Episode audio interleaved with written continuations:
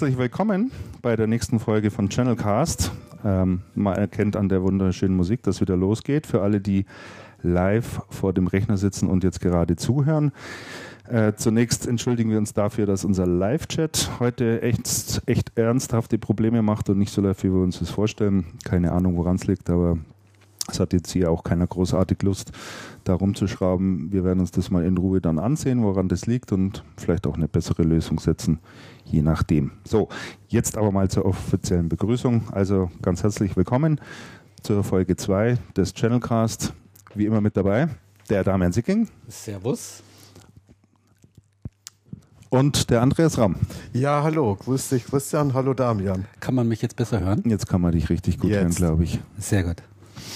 So, als allererstes wollen wir uns mal ganz herzlich bedanken für das tolle Feedback, was wir bekommen haben zur ersten Folge. Ich habe in die Statistik geschaut. Wir haben rund 100.000, äh, nicht 100.000, aber 100.000 Downloads.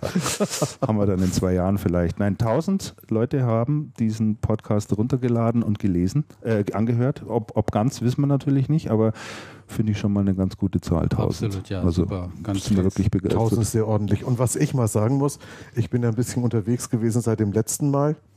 Ähm, unter anderem vergangene Woche in Bochum auf der Actibis-Veranstaltung. Ich bin unheimlich oft auf diesen Channelcast angesprochen worden. Mhm. Ja, ging mir auch so. Also wirklich sehr beachtlich. Feedback war gut, es kam auch einiges per E-Mail rein, kam auch etliche Anrufe. Es war auch gar keiner dabei, der gesagt hat, was macht ihr da für einen Blödsinn, lasst das doch lieber sein. Stimmt. Feedback war, war positiv. Es, haben, es hat eine Person gesagt, unsere ähm, Vorspann-Musik wäre zu lang. Hat dann aber auch nachgeschoben, sie wäre auch ungeduldig. Ja, okay.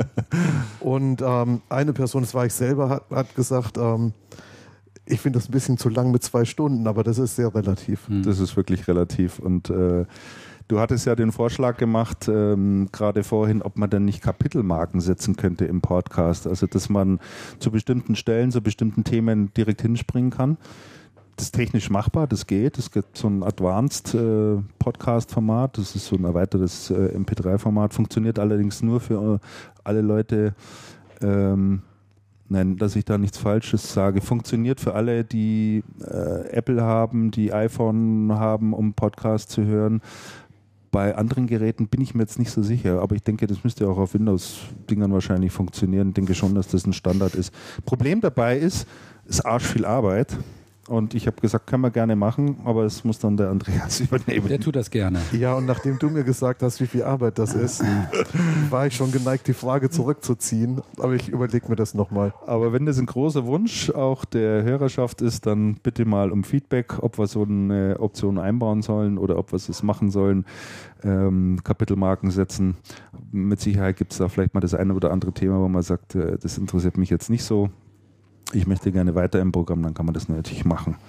So, wir haben heute äh, volles Programm wieder. Wir haben äh, stapelweise hier Zettel liegen und Notizen und Dinge, über die wir alle sprechen wollen. Äh, aber zunächst hätte ich gesagt, äh, machen wir mal unsere Getränke auf, oder? Was gibt's heute Das- Leckeres? Das ist eine gute Idee. Ja, was gibt's denn Leckeres? Du hast ja was mitgebracht, Christian. Stimmt, ja. Also vor uns steht eine Batterie äh, von eines braunen Gesöffs. Ähm, Cola. Es ist aber nicht diese Coca-Cola, die jeder kennt, sondern äh, eine andere Marke, die nennt sich Fritz Cola. Nie Kommt mein- gehört. Wo kommt die her? Meines Wissens nach aus Berlin, wenn mich nicht alles täuscht. Mir irgendjemand hat mir mal erzählt, Berlin sei so das Mecker der Cola. Ist das irgendwie ein Geschwister von der Fritzbox? Oder? Hamburg, Entschuldigung, Hamburg. Hamburg ist das Mecker der Cola-Brauer, habe ich mir sagen Echt? lassen. Da gibt es also ungefähr Afrikola 10 ist doch Hamburg, oder? 10 bis 15 verschiedene Cola-Brauereien, die also die unterschiedlichsten Dinge herstellt. Und wir haben heute Fritz Cola, eine der bekannteren Marken. Äh, 25 Milligramm pro 100 Milliliter äh, Koffein drin. Was ist, was ist normal? Was ist in der. 10. Oh. 10 ist normal und äh, es gibt auch eine gesetzliche Höchstgrenze in Deutschland. Mhm. Die liegt bei 32 Milligramm. Gibt's die Flaschen auch zu kaufen mit? Die gibt es 200? auch zu kaufen. Also es gibt so diese Energizer, die haben teilweise bis zu 32. Mhm. Ähm, aber nachdem man Koffein auch nicht schmeckt, also hat ja keinen Geschmack Koffein, ne? meines Wissens nach. Weiß ich ist, nicht. ist ja geschmacklos. Ja? Ich meine ja.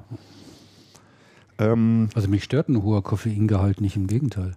Ich finde das gut. Ja, also wir werden die mal probieren. Wir haben äh, zwei verschiedene. Wir haben das Cola Classic sozusagen. Ach so. Das ist das mit dem schwarzen Etikett.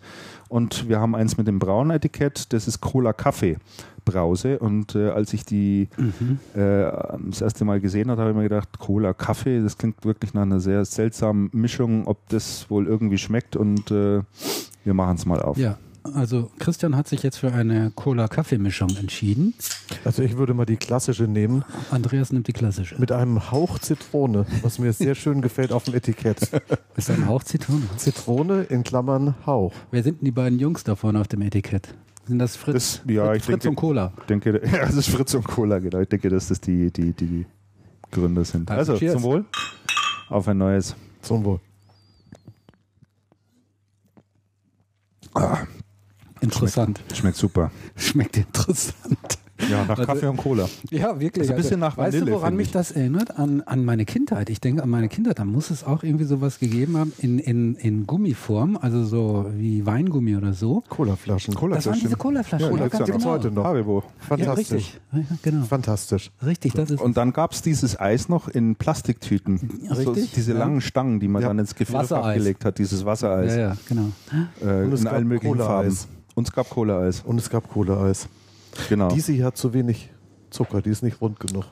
ja, die hat weniger Zucker. Dann nimm ein Stück richtig. Schokolade dazu. Ich habe eigens Schokolade noch mitgebracht, Andreas. Du siehst schon so so unterzuckert Diät? aus. ich mache mir schon Sorgen. Der Andreas ist heute so unterzuckert. Triolade, Donnerwetter. Ja. Schmeckt lecker.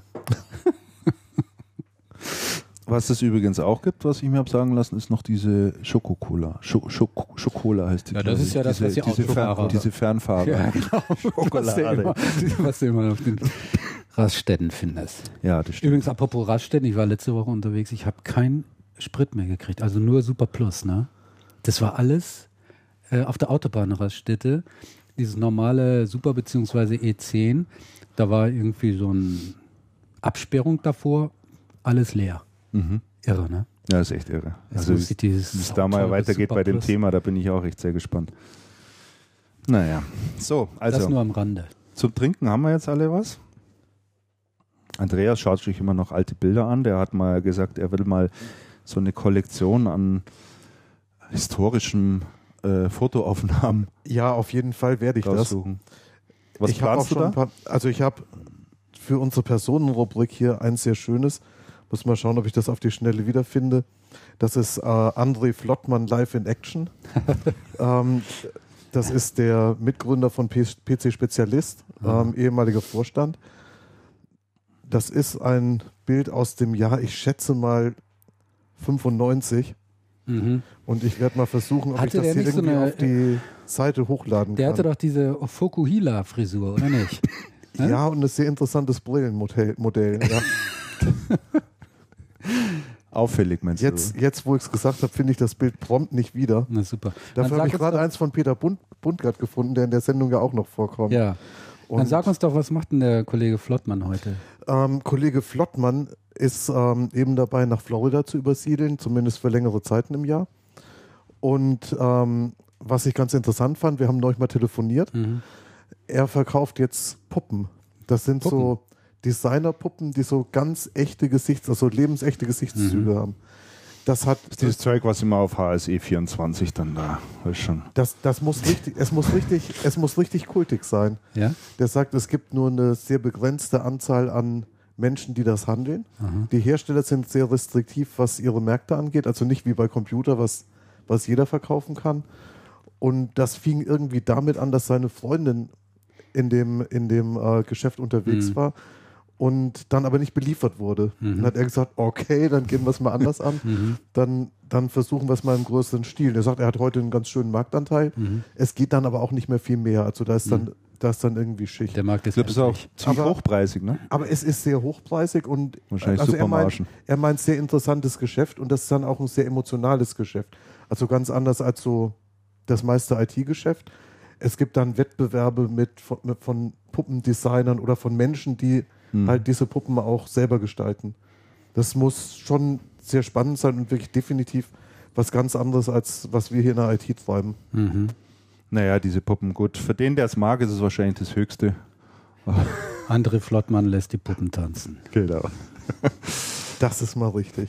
Und ich schaue mal, ob ich das Bild jetzt nochmal wiederfinde und dann versuche ich das mal parallel zur Sendung auf unserer Website zu posten. Das müsste eigentlich gehen. Das wäre mal ein Ja. interessantes Experiment. Ja. Also auch äh, Aufruf an die Zuhörer, wenn sie Fotos haben, die interessant sind, so aus der Branche, aus dem Channel ähm, und schon ein paar Jahre auf dem Buckel haben, so aus der Anfangszeit, immer her damit. Wir werden ein Album mal anlegen und dann kann man die auf channelcast.de sich alle mal anschauen. Da kommen bestimmt ein paar ganz klasse Sachen dabei raus. Also ich werde meinen Fundus auch mal durchstöbern und äh, das Zeug mal, ja, muss man ja einscannen. Früher gab es ja noch ja, sicher. gab es ja nur Papierfotos, ne? Ja, Aber klar. das ist heute wahrscheinlich auch kein Problem. So, Personalmeldungen haben wir gesagt, wollen wir mal ein paar Mhm. verlesen, was so passiert ist auch. Das ist jetzt doch immerhin vier Jahre, äh, vier Wochen her, wo wir das letzte Mal zusammengesessen sind. Also, was haben wir alles notiert? Jürgen Reinhardt von Samsung, Mhm. dort äh, fürs Monitorgeschäft zuständig gewesen. Wechselt äh, oder ist bereits seit, äh, glaube ich, 1.4. Äh, bei Apple. Also wieder zurück nach Was München. Ich glaube, er ist Münchner oder, oder lebt in München, so viel ich weiß, oder? Soweit Andreas? ich weiß, lebt er in München. War wohl einer der Gründe, weshalb er gewechselt, gewechselt hat, ist. gewechselt ist. Bei Samsung war man über den Wechsel gar nicht so sehr erfreut. Das glaube ich, ja. Was macht er jetzt bei Apple? Der macht bei Apple, ist er zuständig für sogenanntes, äh, er macht das Sales Planning, was immer man sich da auch darunter vorstellen kann oder muss. Also soweit ich das verstehe, ist es bei Apple ja so, dass die für ihre verschiedenen Vertriebskanäle, also Online, Retail, Stores, äh, Fachhandel, ähm, unterschiedliche Kontingente zur Verfügung stellen, beziehungsweise diese Vertriebsorganisationen auch mehr oder minder unabhängig ein bisschen arbeiten. Mhm. Aber offensichtlich muss das mal einer richtig koordinieren. Mhm. Wer jetzt, äh, was weiß ich, zum Start vom iPad 7 äh, welches Kontingent bekommt, keine Ahnung. Ey, das hört sich nach einem Job an äh, für Leute mit hoher Frustrationstoleranz. Ja, weil sie natürlich alle betteln, weil immer viel zu wenig Ware und du da ja ist. Ne? Ja, genau, da hast du permanent Ärger. Mit irgendjemandem trittst du immer vor Schienbein. Aber die Firma Apple ist ja ähm, in München in der Arnoldstraße. Und genau gegenüber von der Arnoldstraße ist was? Also da gegenüber vom Ist da Apple-Gebäude? nicht äh, Barmer? Der Bayerische Rundfunk unter anderem. Ja? Krankenkasse. Der Bayerische Rundfunk ist da. Unter anderem, ja. Aber noch äh, ähm, eben auch gegenüber und, und äh, wesentlich interessanter, da ist der Augustiner äh, Biergarten. Richtig, genau. Der ganz Kann man große. schön Und sitzen, äh, insofern habe ich äh, mich mit ihm mal darüber verständigt, dass wir uns da mal im Biergarten zusammensetzen. Das war für ihn aber sicherlich äh, das wichtigste Entscheidungskriterium. Ne? kann er da mal berichten, was da seine neue Aufgabe ist. Also, äh, dass die traurig sind bei Samsung, kann ich mir auch gut vorstellen, wenngleich. Aber die Samsungs, die haben schon ordentlich Fluktuation. Ne? Also, Im Monitorbereich interessanterweise gar nicht so sehr Mhm. wie in anderen Bereichen. mhm. Bei Samsung ist ja der Druckerbereich eigentlich ein sehr strategischer Bereich. ja.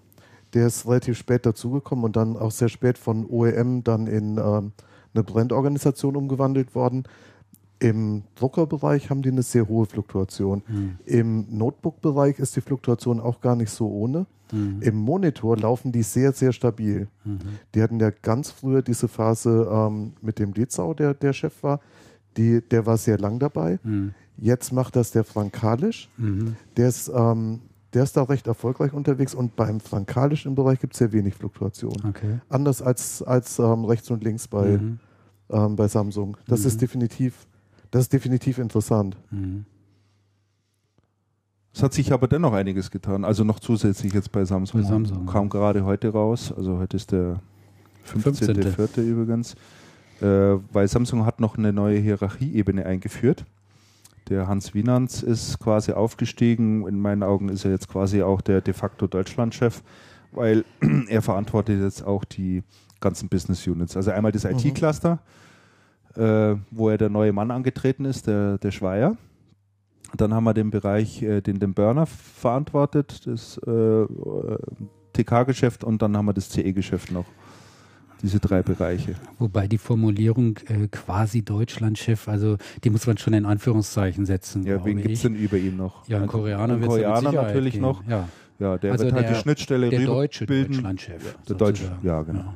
Ich meine, äh, das hatten die Kollegen von LG, hatten das ja vor zwei Jahren äh, auch mehr oder weniger doch vollmundig angekündigt damals, als äh, der Uli Kemp äh, da hingegangen ist. Äh, Uli Kemp hatte die Perspektive, wirklich Deutschlandchef von LG äh, zu sein, das war oder zu werden. Ja. Das war für ihn eine der treibenden Gründe, weshalb er zu LG gegangen ist. Und dann hat in Korea das Management, das Top-Management gewechselt und plötzlich äh, wurden die Uhren wieder zurückgedreht. Alles Schall und Rauch. Ne? Ja. Alles wieder äh, auf, auf los ne? Mhm. und ziehe nicht 4000 Mark ein und so. Mhm. Und da ist jetzt alles wieder vorbei. Also, dass der Koreaner jetzt ähm, wirklich einen, ähm, einen Deutschen oder in anderen Ländern einen nationalen ähm, Länderchef dorthin stellt, das halte ich also erst nochmal für sehr unwahrscheinlich. Ja, die Frage ist natürlich in dem Zusammenhang, warum haben sie jetzt noch zusätzlich eine Hierarchiestufe eingeführt, ja? Also ich, ich denke, nicht. ich kann mir schon gut vorstellen, dass der Hans Wienans, der ja bei Panasonic äh, oder von Panasonic kam und dort ja auch einen verantwortungsvollen Posten hat, äh, sicherlich da auch mal gesagt hat, er möchte mal ein Stück weiter vorankommen in dem Unternehmen. Ne? Das könnte sein. Ja. Und man dann die Stelle für ihn quasi geschaffen hat. Oder die waren eben auf dem Trip und sagen, ja, jetzt machen wir hier wieder einen auf äh, Kon Konvergenz und äh, man erhofft sich da halt diese berühmten Synergieeffekte über die einzelnen Business Units hinweg. Telekommunikation, CE, IT und dass das eine eben nochmal in der Hand hat sozusagen. Ne? Ob der Chef von, vom IT-Cluster, der neue, der da angetreten ist, jetzt da sehr begeistert ist, weiß ich ja. Das ist natürlich dann schwierig zu äh, Interessante ne? Frage, ja. Äh, aber in dem Zusammenhang werde ich mit Reinhard sicherlich auch mal drüber sprechen, ähm, wie er es denn so empfindet, von einem koreanischen oder südkoreanischen Unternehmen zu einem, einem amerikanischen äh, Unternehmen zu wechseln. Das kann ich mir durchaus auch sehr interessant ja. vorstellen. Mhm. Äh, ja, da gibt es doch sicherlich kulturell auch große Unterschiede. Ah, ich bin im Chat, sehe ich gerade. Ist ja prima. Ich bin auch Aber drin. außer uns beiden Damen ist niemand drin. Aber es funktioniert ja auch gar nicht. Ja, ich weiß auch nicht. Aber ja, haben wir ja schon gerade drüber gesprochen. Ist der Wurm drin. So, das also zu Samsung. Dann gibt es natürlich noch ein weiteres koreanisches Unternehmen, das derzeit häufig in den Schlagzeilen steckt. LG. Haben wir gerade schon, schon, erwähnt. Mhm. Habe ich gerade schon erwähnt. Ähm, ja, was ist da so alles vor sich gegangen? Ja, da äh, geht ja gerade eine Menge los. Also der Kollege Thomas Kuhn äh, von Vivo, der hat ja in der letzten, in der letzten Woche hat der da also wirklich gute Informationen gehabt. Ähm, prominentester Name aus meiner Sicht ist sicher Sascha Hanke, mhm, ja. ähm, der äh, zum Mediamarkt geht. Tatsächlich zum Mediamarkt, also nicht zu MSH in die Holding rein, sondern ähm, zur deutschen Mediamarkt-Organisation äh, und dort im Bereich äh, Mobile ähm, sein segenreiches Tun entfalten. Und das fand ich echt eine interessante Information, muss ich sagen. Also äh, ich hatte ihn in meiner Kolumne sogar auch direkt angeschrieben und habe ihn gefragt, was für Beweggründe gibt es denn da? Seine Antwort war interessant, bestimmt nicht ganz ernst gemeint. Also er sagte natürlich die tolle Herausforderung und die Chancen, die sich in dem neuen Job bieten, aber das sagt ja jeder. Zum Teil manchmal stimmt es auch. Äh, ja, und er sagt, die Car Policy ist besser. ah, Für ihn sicher Für ihn auch. Ja. Er macht ja aktiv Motorsport, also fährt Rennen. Äh, sein ehemaliger Kumpel Jürgen Peter, die hatten ja damals das System aus Hanke und Peter, Richtig. der hat einen Rennstall. Ähm, fahren, ich weiß gar nicht, was für Autos, muss man mal auf die Homepage gehen. Und der Sascha Hanke ist da Pilot. Ja, mhm. einer von mehreren Piloten und die fahren wie Hölle. Also ähm, Früher ist da auch der Karl Pohler mitgefahren. Karl Pohler kann ich mich erinnern, ne? ist auch mitgefahren. Ja, wirklich. den haben sie dann anschließend ja. aber rausgeschmissen, weil der nur Crashs gedreht hat. Ne? Also die mussten anschließend Nicht wieder das. Im Ernst. Ja, wirklich. Der hat, und die, damals fuhren die Porsche, also richtig teure Autos, die fahren jetzt irgendwie Citroën, glaube ich, so einen kleinen Citroën. Mhm. Aufgemotzt natürlich wie Hölle. Und damals fuhren die Porsche und der Karl Pohler, der hat immer in die Leitplanken gesetzt, da war der Wagen wieder kaputt. Und wollte auch keiner mehr versichern und so. Ne? Und da ist der Sascha Hanke halt auch mitgefahren. fun. Und da sagte also, witziger, witzig gemeint, ja, die Car-Policy findet er gut, wobei er leider da immer auch noch ein äh, Auto mit Straßenzulassung fahren muss.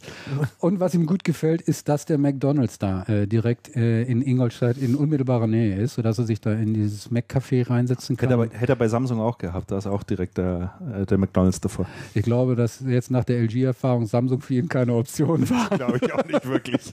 Das kann ich auch nicht Aber verstehen. ich muss dir eins sagen, vielleicht passt der Sascha Hanke beim Mediamarkt Dänemark gar nicht mal so schlecht hin. Also ihr kennt ihn ja, glaube ich, auch. Ja. Und wenn er, äh, er ist ja ein sehr schneller Mensch, also der kann schnell denken, der kann schnell reden. Oftmals redet er auch schneller, als er als ich mitkomme, sagen wir mal so. Ja.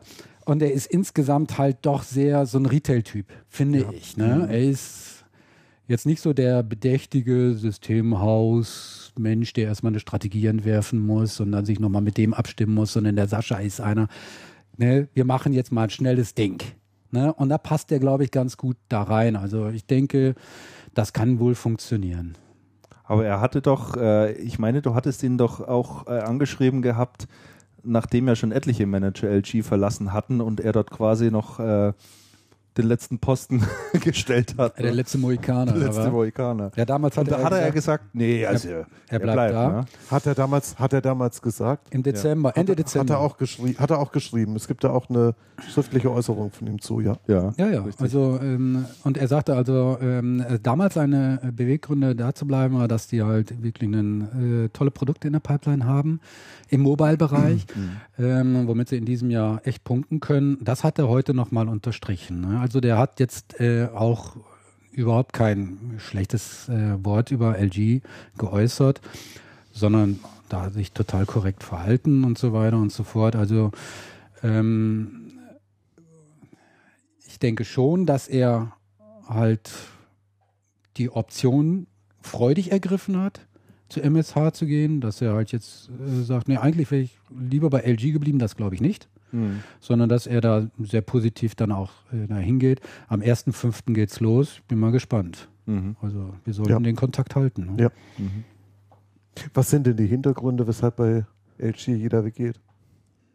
Also ich glaube, dass ähm, also der Stein des, nee, nicht der Stein des Anstoßes, sondern der, der das Ganze ins Rollen gebracht hat, war ja da letztes Jahr Uli Kemp, ne? Der dann gesagt hat, okay, ähm, für mich sehe ich jetzt hier nicht mehr die Perspektive oder seine äh, Warte war, ihr hattet mir damals Versprechungen gemacht, den CEO-Posten hier zu übernehmen. Jetzt sagt ihr mir, Edge, das machen wir so nicht mehr. Mhm. Ne? Dann bleibe ich auch nicht. Ne? Und ähm, dann ist ja der Steffen Tiefenthal auch gegangen. Stefan Tiefenthal ist dann auch. Aus privaten Gründen. Aus, auch weg. Aus privaten Gründen? Ja. Aus, aus privaten Gründen. Ja. Definitiv aus Es ist definitiv so. Ich habe mit ihm gesprochen. Ja. ja. Und äh, jetzt gehen aber ja noch ein paar mehr. Ne? Mhm. Ähm, äh, da, ich denke, dass das was mit der Situation in Korea zu tun hat, dass die halt ähm, die nationalen Niederlassungen alle viel enger führen, als sie es äh, vorher beabsichtigt hatten zu tun. Also quasi ein Schritt wieder zurück. Mhm. Ja, ähm, das war schon mal so. Also LG war schon so ein bisschen schwierig dort zu arbeiten, weil die ähm, Direktiven aus Korea, die Eingriffe ins Tagesgeschäft aus Korea sollen schon immer sehr massiv gewesen sein. Ja. Ähm, die Ansprache auch extrem gewöhnungsbedürftig. Mhm. Und ähm, jetzt hatte man, als der Uli Kemp dann da hinging, den Eindruck, okay, jetzt wird alles anders, ja, jetzt wird alles gut. Und dann hat in Korea, wie gesagt, das Management gewechselt, der Uli Kemp war raus und jetzt ist alles wieder so wie früher. Zumindest ist das der Eindruck, den man hat. Und wenn man mit, ja. äh, mit Leuten spricht, die halt ähm, näher dran sind an dem Unternehmen LG, dann wird das halt eben auch so bestätigt. Ne? Einer hat gesagt, zurück zum ganz normalen Wahnsinn, zurück zum ganz normalen Wahnsinn mhm. bei LG. Ja, also eigentlich keine guten Aussichten. Und die Frage ist dann natürlich, da gehen jetzt eine Menge Leute, wer kommt danach? Ja, ich meine, Manager. Von okay ist ja einer hin, ne? Ja, der, der mal, ja, der hat ja jetzt am 1. April angefangen. Ja. Mal gucken, wie lange der bleibt. Ja, ne? mal sehen. Also und es wird schwierig, dann halt wirklich gute Leute zu gewinnen. Ne? Ich meine, ja. es reicht jetzt nicht, wie äh, LG das angekündigt hat, den Firmenstandort zu verlagern nach Rating. ja, das ist dann nicht gerade das Entscheidungskriterium, wo jetzt wirklich Top-Leute sagen im Management, hm, ich gehe zu LG, ne? sondern die hören nur negative Nachrichten von LG mhm. und ja. wer geht denn dann noch dahin?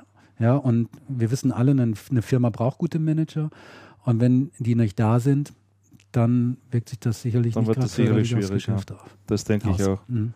Ganz interessant in dem Zusammenhang fand ich ein Interview mit dem Herrn Kohlen, äh, das ich unlängst gelesen habe. Da wurde er äh, unter anderem danach gefragt, ähm, was denn die Gemeinsamkeiten und die Unterschiede zwischen Oki, wo er herkommt, und LG seien.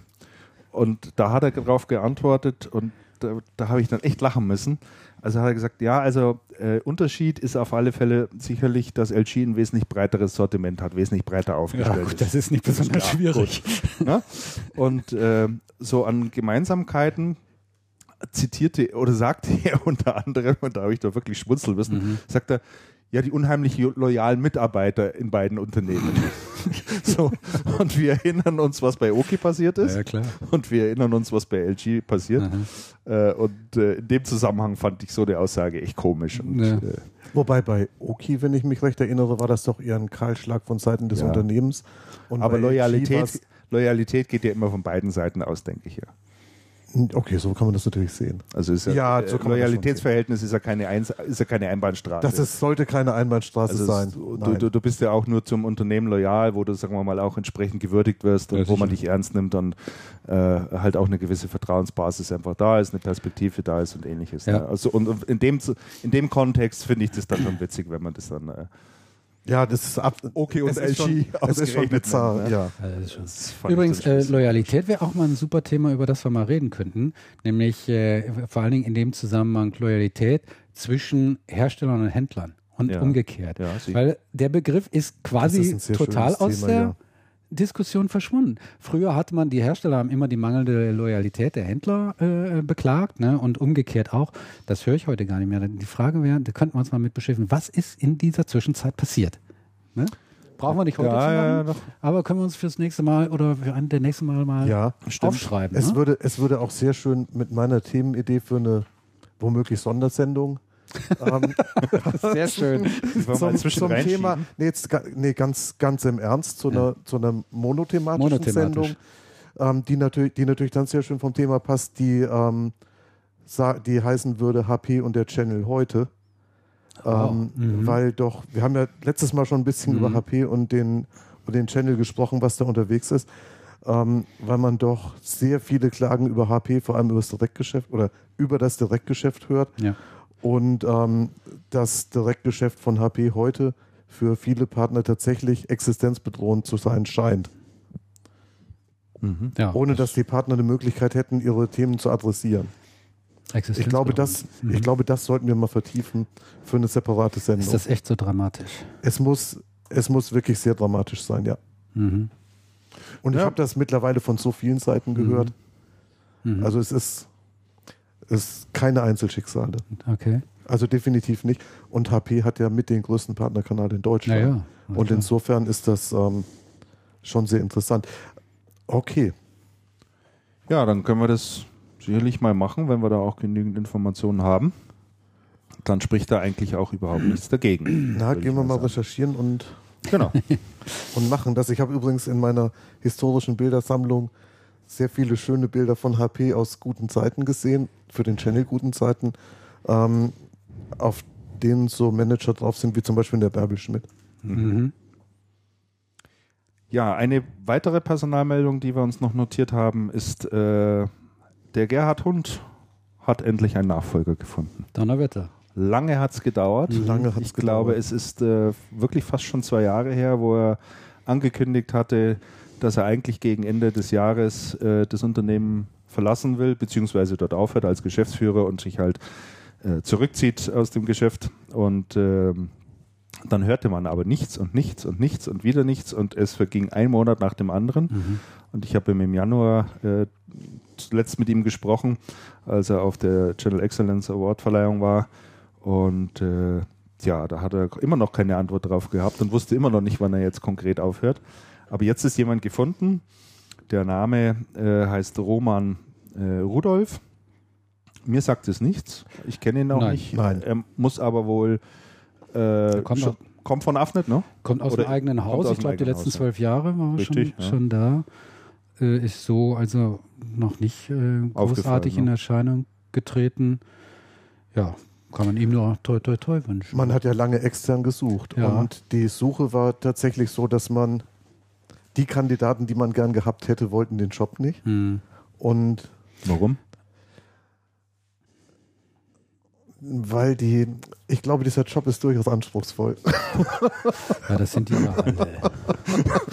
Der Job ist durchaus anspruchsvoll und die, ähm, sagen wir mal so, die Distributionsstrategie der Afnet im Bereich IT ist ja anders als die Distributionsstrategie so der klassischen Broadliner, Mhm. die wir kennen, oder so der Distributoren halt in einer ähnlichen Größenordnung oder größer. Die Afnet ist da sehr selektiv unterwegs, hat eine ähm, in Teilen sehr zentralisierte Organisation, die sehr auf Nettetal bezogen ist. Mhm.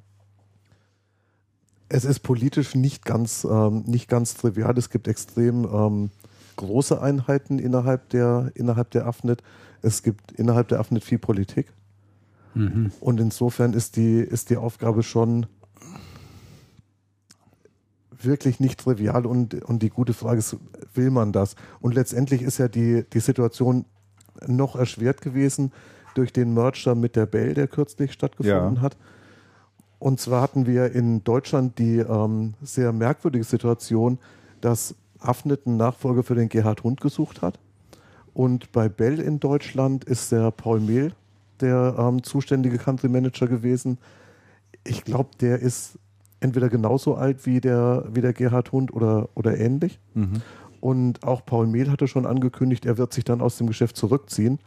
Und man hatte vor dem Merger schon einen Deutschlandchef für die Bell Micro auch gesucht. Das heißt, es waren zwei Headhunter unterwegs, die dann jeweils einen Manager gesucht haben für den Job. Dann ist gemerged worden. Und dann stand man halt da mit zwei ausscheidenden ähm, Country-Managern, Mhm. Die sich anscheinend auch ähm, so mittelgut verstehen, also die nicht so perfekt harmonieren und musste dann halt einen Nachfolger finden für die gesamte Organisation, was, was ja nicht ganz einfach war. Und es war vorher schon nicht einfach für jeweils eine der beiden Organisationen jemanden zu finden. Ja. Also es ist, verstehe. eine, ist, eine, ist ein Spiel, was sehr lang gedauert hat. Mhm. Und ich finde das auch interessant, dass jetzt ein interner geworden ist. Das heißt, man hat wirklich extern niemanden gefunden. Niemand gefunden. Ja. Niemand, der entweder Sonst den Job gewollt Wäre hätte das ja auch der wesentlich schneller gegangen. Ne? Exakt. Ja. Das sind für den, für den internen, die, den neuen jetzt nicht gerade die optimalen Startvoraussetzungen, finde ich. Nein. Ne? Also, der hat so ein bisschen den Beigeschmack, es ist jetzt nicht die optimale Lösung. Mhm. Ne? Nee, und es ist ja auch so, er kommt ja, er kommt ja aus, er war ja zuletzt in den USA und war für den Bereich Merger und Acquisitions zuständig. Das heißt, er hat schon den Vorteil, er kennt die gesamte Organisation Ja. und kennt auch die Zukäufe, er kennt auch die sehr große Organisation von der Bell, die in Deutschland jetzt ähm, Sieht es ähm, also ein bisschen aus der. Vogelperspektive auch. Ne? Das heißt, er kann schon von, von sehr weit oben Mhm. drauf schauen. Auf der anderen Seite ist natürlich die gute Frage, wenn der da schon in den USA auf einem guten Job war, ähm, jetzt Warum macht er jetzt muss er jetzt zurück nach Deutschland. Mhm. Was mich aber zu, dem, zu der anderen Personalie bringt, ich glaube, die du, Christian, auch noch auf der Pfanne hast, ist der Wechsel vom, ähm, vom Jetter nach, Amon. nach, nach USA, bei, Ja, also in die vom Zentrale. IBM-Chef, IBM-Ex-Chef, muss man sagen, Ja. IBM-Ex-Deutschland-Chef Jetter nach USA in die Zentrale. Das ist ja dann genau die, die gegenteilige Bewegung. Ja, das fand ich auch eine sehr interessante Personalie diese Woche, muss ich sagen. Ähm, dass Jetter äh, sozusagen für das schlechte Deutschlandgeschäft belohnt wird, indem er halt nach äh, USA berufen wurde. Ja. Und äh, dass dann ähm, eine Frau seine Nachfolgerin wird. Wieder eine Frau. Ich finde das also wirklich äh, bemerkenswert. Es stimmt übrigens nicht, äh, dass jetzt IBM äh, umfirmiert wird. Also IBM, wie man weiß, immer besser Männer, ja, soll jetzt also nicht immer besser Frauen, äh, also IBF. Ne? Das ist nicht wahr. Aber ich finde, das ist eine interessante Sache. Ich kenne die Frau Ködritz ja so nicht wirklich näher, aber die Vita äh, ist ja durchaus interessant, muss ich sagen. Sie hat eine Channel-Nähe, sie kennt Ja. den Channel, also Ja. aus Ja. Channel-Sicht gesprochen, finde ich, das ist eine äh, eine Neubesetzung, wo man zunächst mal sagen muss, okay, da kann man gut mitleben und man muss sehen, wie sich das entwickelt. Muss nicht unbedingt gut sein, also muss da nicht unbedingt so kommen. Ich äh, weiß noch damals, als der Mark Hör zur HP gegangen ist, da habe ich nämlich auch eben die Frage Ja. gestellt, was bedeutet das aus Channel-Sicht? Und da habe ich gesagt, okay, bei NCR hat er auch Channel-Business gemacht, Oh ja. also kann eigentlich ganz gut werden.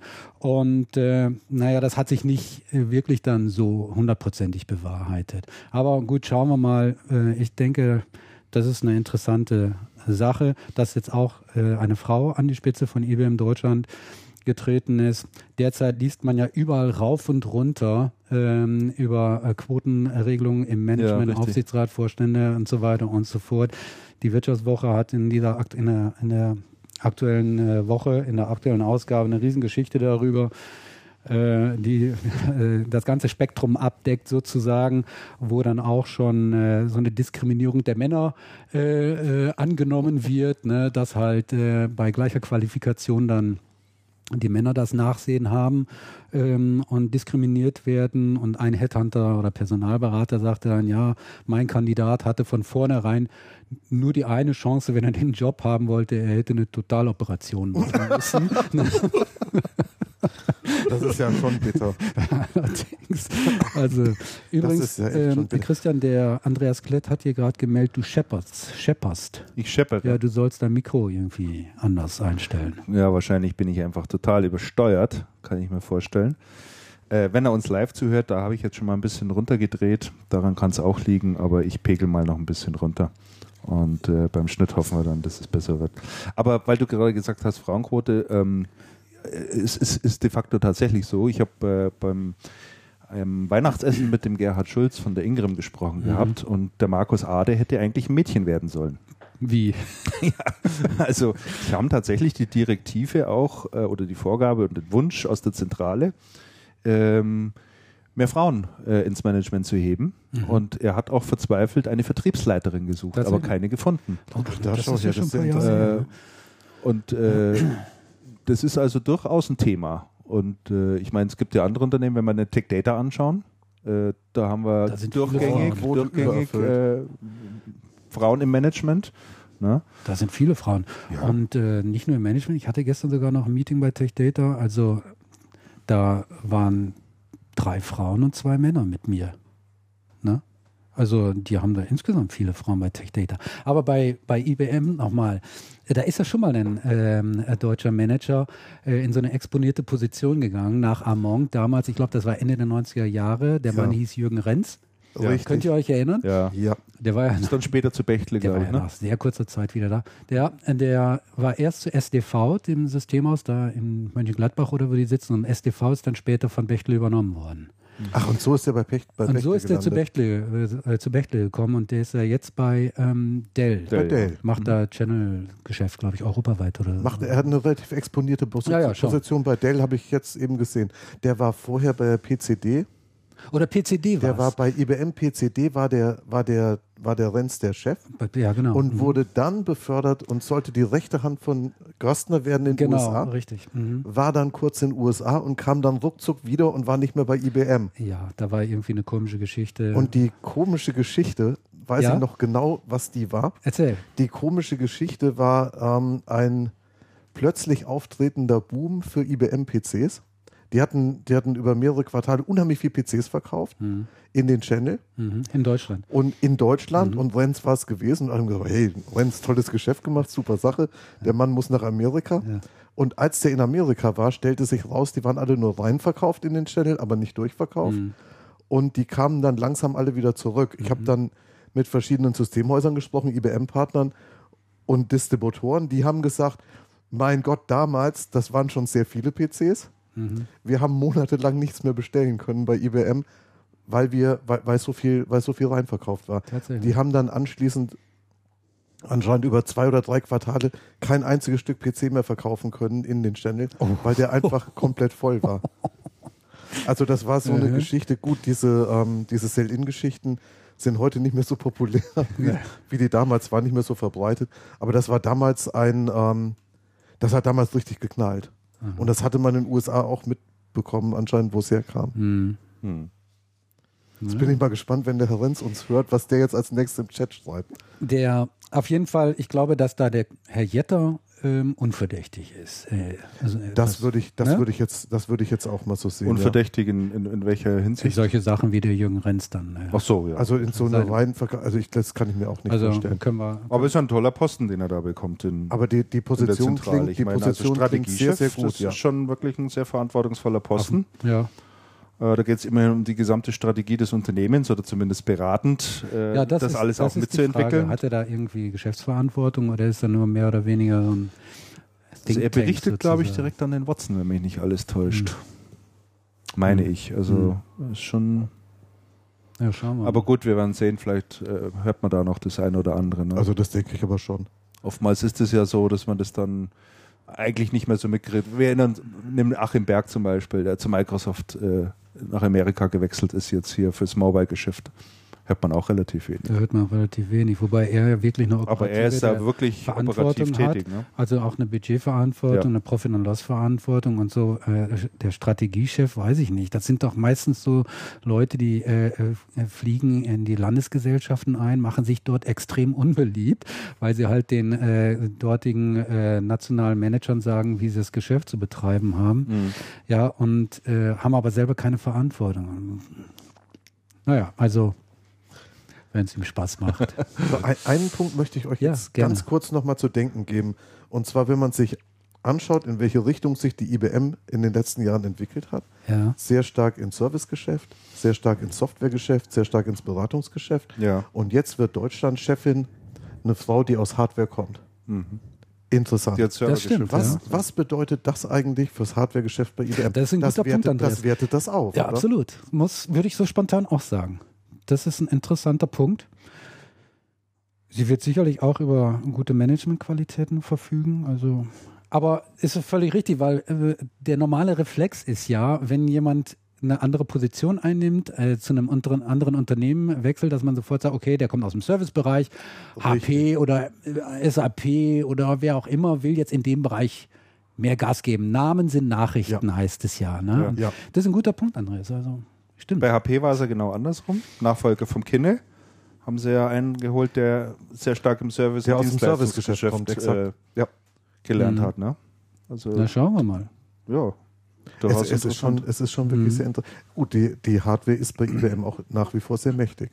Mhm. Auch wenn das nicht der strategische Wachstumsbereich ist. Er hat auch strategisch, also die Hardware hat strategisch auch wieder Absolut. deutlich mehr Gewicht. Ja. Ich habe im letzten Jahr noch mit Marc Fischer gesprochen, mhm. jetzt auf der CeBIT auch nochmal und die Aussage war, ja, das Hardwaregeschäft wird bei der IBM wieder deutlich ähm, stärker ernst genommen, als das eine Zeit lang gewesen ist. Mhm. Und das ist auch gut so. Mhm. Interessant. Und jetzt die Personalie. Mhm. Naja, also wahrscheinlich es, wachsen es auch im, im, im, Service- und Dienstleistungsgeschäft die Bäume auch nicht in den Himmel. Ne? Also dass man dann sagt, wir könnten im Hardware-Geschäft eigentlich auch wieder ein bisschen mehr Gas geben und das dann halt wieder erkennt. Das macht ja immer eine Wellenbewegung, das kennen wir ja. mal hoch, mal runter. Ne? ja gut, und dann, dann schwächelt der eine Wettbewerber und der andere irgendwie wird verkauft. Ne? Und dann denkt man, da haben wir doch wieder Chancen. Also wenn man sich, wenn man sich mal recht überlegt, wer in diesem ähm, Infrastrukturgeschäft als, ähm, als Anbieter noch übrig geblieben ist, also als ähm, wirklich umfassender Anbieter von kleinen Servern bis ganz groß mit Storage und und und.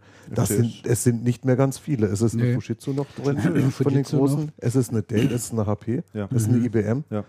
Dann wird es schon sehr viel kleinteilig. Dann ist noch eine Oracle mit Sun. Ja.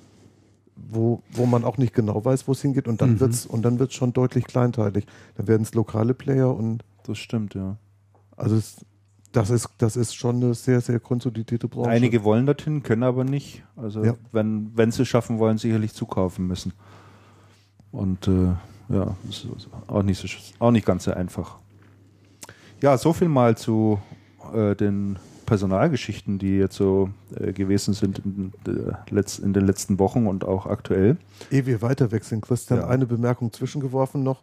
Ähm, wer André Flottmann mal in Aktion sehen möchte, Anno 97, es steht jetzt das Bild im Blog. Ah, okay. Ah, okay. Und es ist tatsächlich gewesen auf einer, auf einer Party auf der Münchner Messe Systems.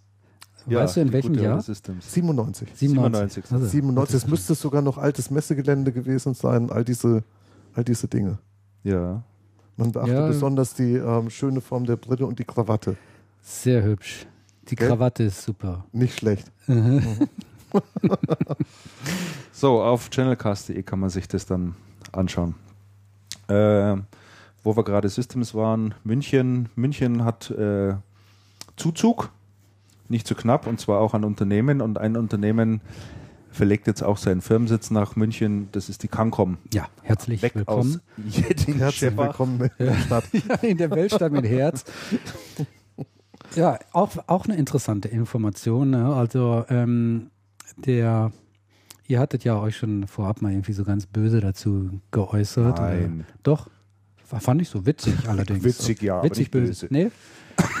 warum, was war für Na, dich? ich habe gesagt, ich glaube, dass der Klaus Weinmann schon viel, viel früher nach München äh, gegangen wäre, weil er hatte jetzt doch ein Unternehmen von einer gewissen Größe und München ist natürlich wichtig und er hatte ja hier schon auch eine große Zweigstelle sitzen und so weiter. Aber meine Vermutung, warum er das die ganze Zeit nicht gemacht hat, ist lediglich der, dass er gewartet hat, bis der Ausbau der A8 Ja. fertig ist. weil Weinmann wohnt bekanntlich in der Nähe von, nein nicht bekanntlich, er wohnt in der Nähe von Augsburg Ja. und äh, hat dort, glaube ich, vor ein oder zwei Jahren äh, gebaut oder ein Haus gekauft oder wie auch immer. Das heißt, er wird pendeln müssen von München äh, ständig dann Richtung Augsburg. Und das hat die ganzen letzten Jahre nicht wirklich Spaß Ja, gemacht. das ist wohl wahr. Das also da wärst du jeden Tag äh, anderthalb Stunden unterwegs gewesen in dem Stau. So, jetzt ist die schön super dreispurig ausgebaut. Wir wissen ja, auch bei Cancom werden gerne schnelle Autos gefahren. Ne? Mhm, allerdings. So, und da kann der Klaus Weinmann jetzt mal richtig auf die Tube drücken. Ne? Ist denn da nicht, ist denn da nicht durchgehend 120 oder so? Oder? Nee, nee. Nein, auf nee, der nee. Ausbaustrecke Ja? nicht. Ach so. Also ab, Ah. ab Augsburg, glaube ich. Ab Augsburg ist das sehr schön dreispurig ausgebaut, Ah, okay. ist offen. Also das ist wirklich, da hat sich viel getan. Ja, ja, ja, nicht schlecht. Aha. Nee, aber seriöserweise muss man ja sagen, äh, wer will denn schon nach Jettingen-Scheppach gehen? Ich meine, das ist Wobei das 90 Gebäude da wirklich schön ist. Das ne? Gebäude ist Aber interessant, wobei die platzen ja aus allen Nähten. Also als ich beim letzten Mal da war, da saßen die ja schon fast vorne unterm, äh, da im, im Foyer. Also wirklich total beengt. Ja. Und Äh, ich meine, aber es ist 90 Kilometer von München entfernt in nördliche Richtung. Die, in, in, äh, die nächstgrößere Stadt ist dann wahrscheinlich Ulm. Da will aber auch keiner hin, weil es ja da permanent regnet. Ulm oder mal? Augsburg. Ja? Ja, und Augsburg ist zwar schön, aber ist auch eine Kleinstadt, muss man sagen. Ne? Und äh, wenn die tatsächlich so weiter expandieren wollen, dann brauchen die natürlich auch, ich sage mal, äh, im Management wirklich Spitzenleute und die kriegst du halt eben eher nach München als nach Jettingen-Scheppach. Ja. Das ist übrigens ja ein Problem, was sehr viele Firmen haben, ähm, die irgendwo in der Pampa äh, sitzen, ähm, gutes Personal zu bekommen. Ne? Also wirklich dann in den, äh, in den Positionen. Und manche, die haben dann ja noch so was völlig Wahnsinniges wie eine Residenzpflicht. Das heißt, die erwarten von ihren Managern, dass die tatsächlich auch da wohnen, Ja. wo sie arbeiten. Ne? Und äh, das ist also heute gar nicht mehr zeitgemäß. Ne? Da ist allerdings dann München natürlich schon attraktiver. Ja, gibt schon so ein paar Unternehmen, Absolut. die echt mitten in der Pampa liegen, aber eigentlich. äh, Weltmarktführer, die sitzen da irgendwo in Mulfingen oder so. ne? Wortmann fällt mir zum Beispiel gerade ein. Beim Wie heißt das Wortmann in? Ostwestfalen in Hüllhorst. Hüllhorst. Hüllhorst. Und Also- macht euch nicht drüber lustig, ich bin im Nachbardorf zur Schule gegangen. Oh. Viele Jahre meines Lebens Das erklärt Obachtag. vieles. Das könnt ihr wissen. Ja, ist eine würzige Luft da. Ja, die Frage ist halt, Ostwestfalen, also ich finde Ostwestfalen gar, Die Frage nicht, ist, gar nicht so ob, ob Wortmann noch erfolgreicher wäre, wenn sie nicht in Hüllhorst wären, sondern in Tengern. Das ist direkt nebendran. Ich glaube, das ist in Wirklichkeit in Tengern. Interessant, dass du rein assoziativ, als ich das Wort Weltmarktführer gesagt habe, an Worst Wortmann gedacht hast. nein, ich habe da Also, war abgelegt. das kommt noch. Wortmann, Wortmann hat dieses Jahr 25-jähriges Jubiläum, stimmt das? Haben einige Jubiläum, Nee, ne? 30-jähriges Echt, die auch? Jubiläum, glaube ich sogar. Ja. Einige Jubiläum. Also, Actebis ja auch, ne? ja, Activis auch. Aktivis hat Tech Data. Apple hat 25-jähriges Jahr. Jubiläum. Tech Data 30 Jahre, glaube Ja. ich. Und etliche, alle im selben Jahr gestartet oder so. Sehr interessant übrigens zur ähm, Debatte, wo die Firmen sitzen. Ich bin noch in Bochum gewesen bei Channel Trends ähm, von Also Actebis. Ja, Und ganz interessant ist, mit der neu gemergten Firma sind die Abteilungen ja verteilt. Das heißt, die Abteilungsleiter pendeln jetzt zwischen Soest und Straubing. Und Soest ist ja nicht wirklich in, in der Nähe von Düsseldorf oder vom großen Flughafen. Nee. Und Straubing Nee, ja eigentlich. oder Paderborn. ja. Richtig, und Straubing ja eigentlich auch nicht. Das heißt, die fahren jetzt und sind, also die finden den, die neuen Shops alle ganz gut, aber die Pendelei geht denen wirklich sehr auf die Nerven. natürlich, ist ja logisch. Die versuchen über Nacht zu fahren, also nachts zu fahren, weil ansonsten ist das ja auch sackvoll. Man fährt ja einmal quer durch Deutschland. Ja. Das ist schon nicht wirklich lustig. Noch eine Bemerkung zu Cancom. Ich meine, äh, der Nachteil ist natürlich, wenn die von Jettingen, Scheppach, also von äh, irgendwo Sibirien, jetzt in so eine Metropole ziehen, das wirkt sich, na, das ist natürlich schon vom Kostenfaktor her ein deutlicher Unterschied. Ne? Also hier in München äh, zu residieren Da zahlst du doch einiges mehr. Und äh, in Jettingen-Scheppach, da hast du einfach von der Kostenseite einen Vorteil, genauso wie in Straubing und in Soest auch. Ne? Ja. Naja, aber Wobei- die Schwaben, die werden sich, der Herr Weinmann, der wird sich das echt gut überlegt Der wird haben. es sicherlich gut überlegen. Was, was hat er denn als, als alternative Möglichkeiten? Er hätte anbauen können Hm. auf dem Gelände äh, in Jettingen-Scheppach. Vielleicht hätte da irgendwer wie der Bauer noch was abgetreten, ja, und dann hätte man da noch irgendwie ein zweites so ein Ding hinbauen können. Hm. Der hätte auch Geld in die Hand nehmen müssen. Hm. Oder er sagt halt, für das Geld gehe ich nach München. Gewerbegebiet oder Gewerberäumlichkeiten sind in München viele frei. Hm. Also ich denke, da kannst du im Moment auch echt Cherry-Picking machen. Kannst du wirklich Ja. was Gutes raussuchen. Und äh, Aber man weiß noch nicht, wo die hingehen. Ne? Also das, nee. nee, das wäre auch mal. Wo sitzen die denn jetzt? Sitzen die da nicht hinten, wo früher. Na, wo, wo sitzen die denn? Ich weiß es gar nicht. Ich weiß es auch nicht in München. Was Auf jeden Fall nicht im Münchner Westen, da sitzen sie nicht. Also äh, nicht an direkter Autobahnanbindung äh, zur Autobahn nach München, da sitzen sie nicht. Was ja irgendwie Sinn machen würde. Also ja, das wird Sinn machen. eigentlich hier bei mir in der Nachbarschaft. Genau. Ne? Ja.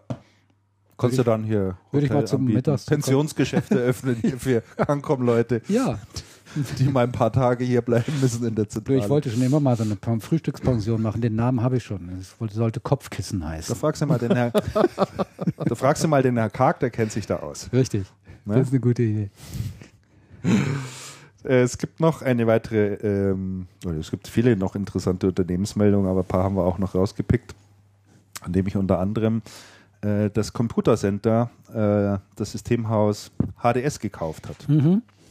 Finde ich auch ganz interessant. Ja. Ähm, HDS, muss man wissen, ist eine Gravis-Tochter gewesen. Äh, hat einen Umsatz gemacht von ja, ungefähr 18, 19 Millionen pro Jahr.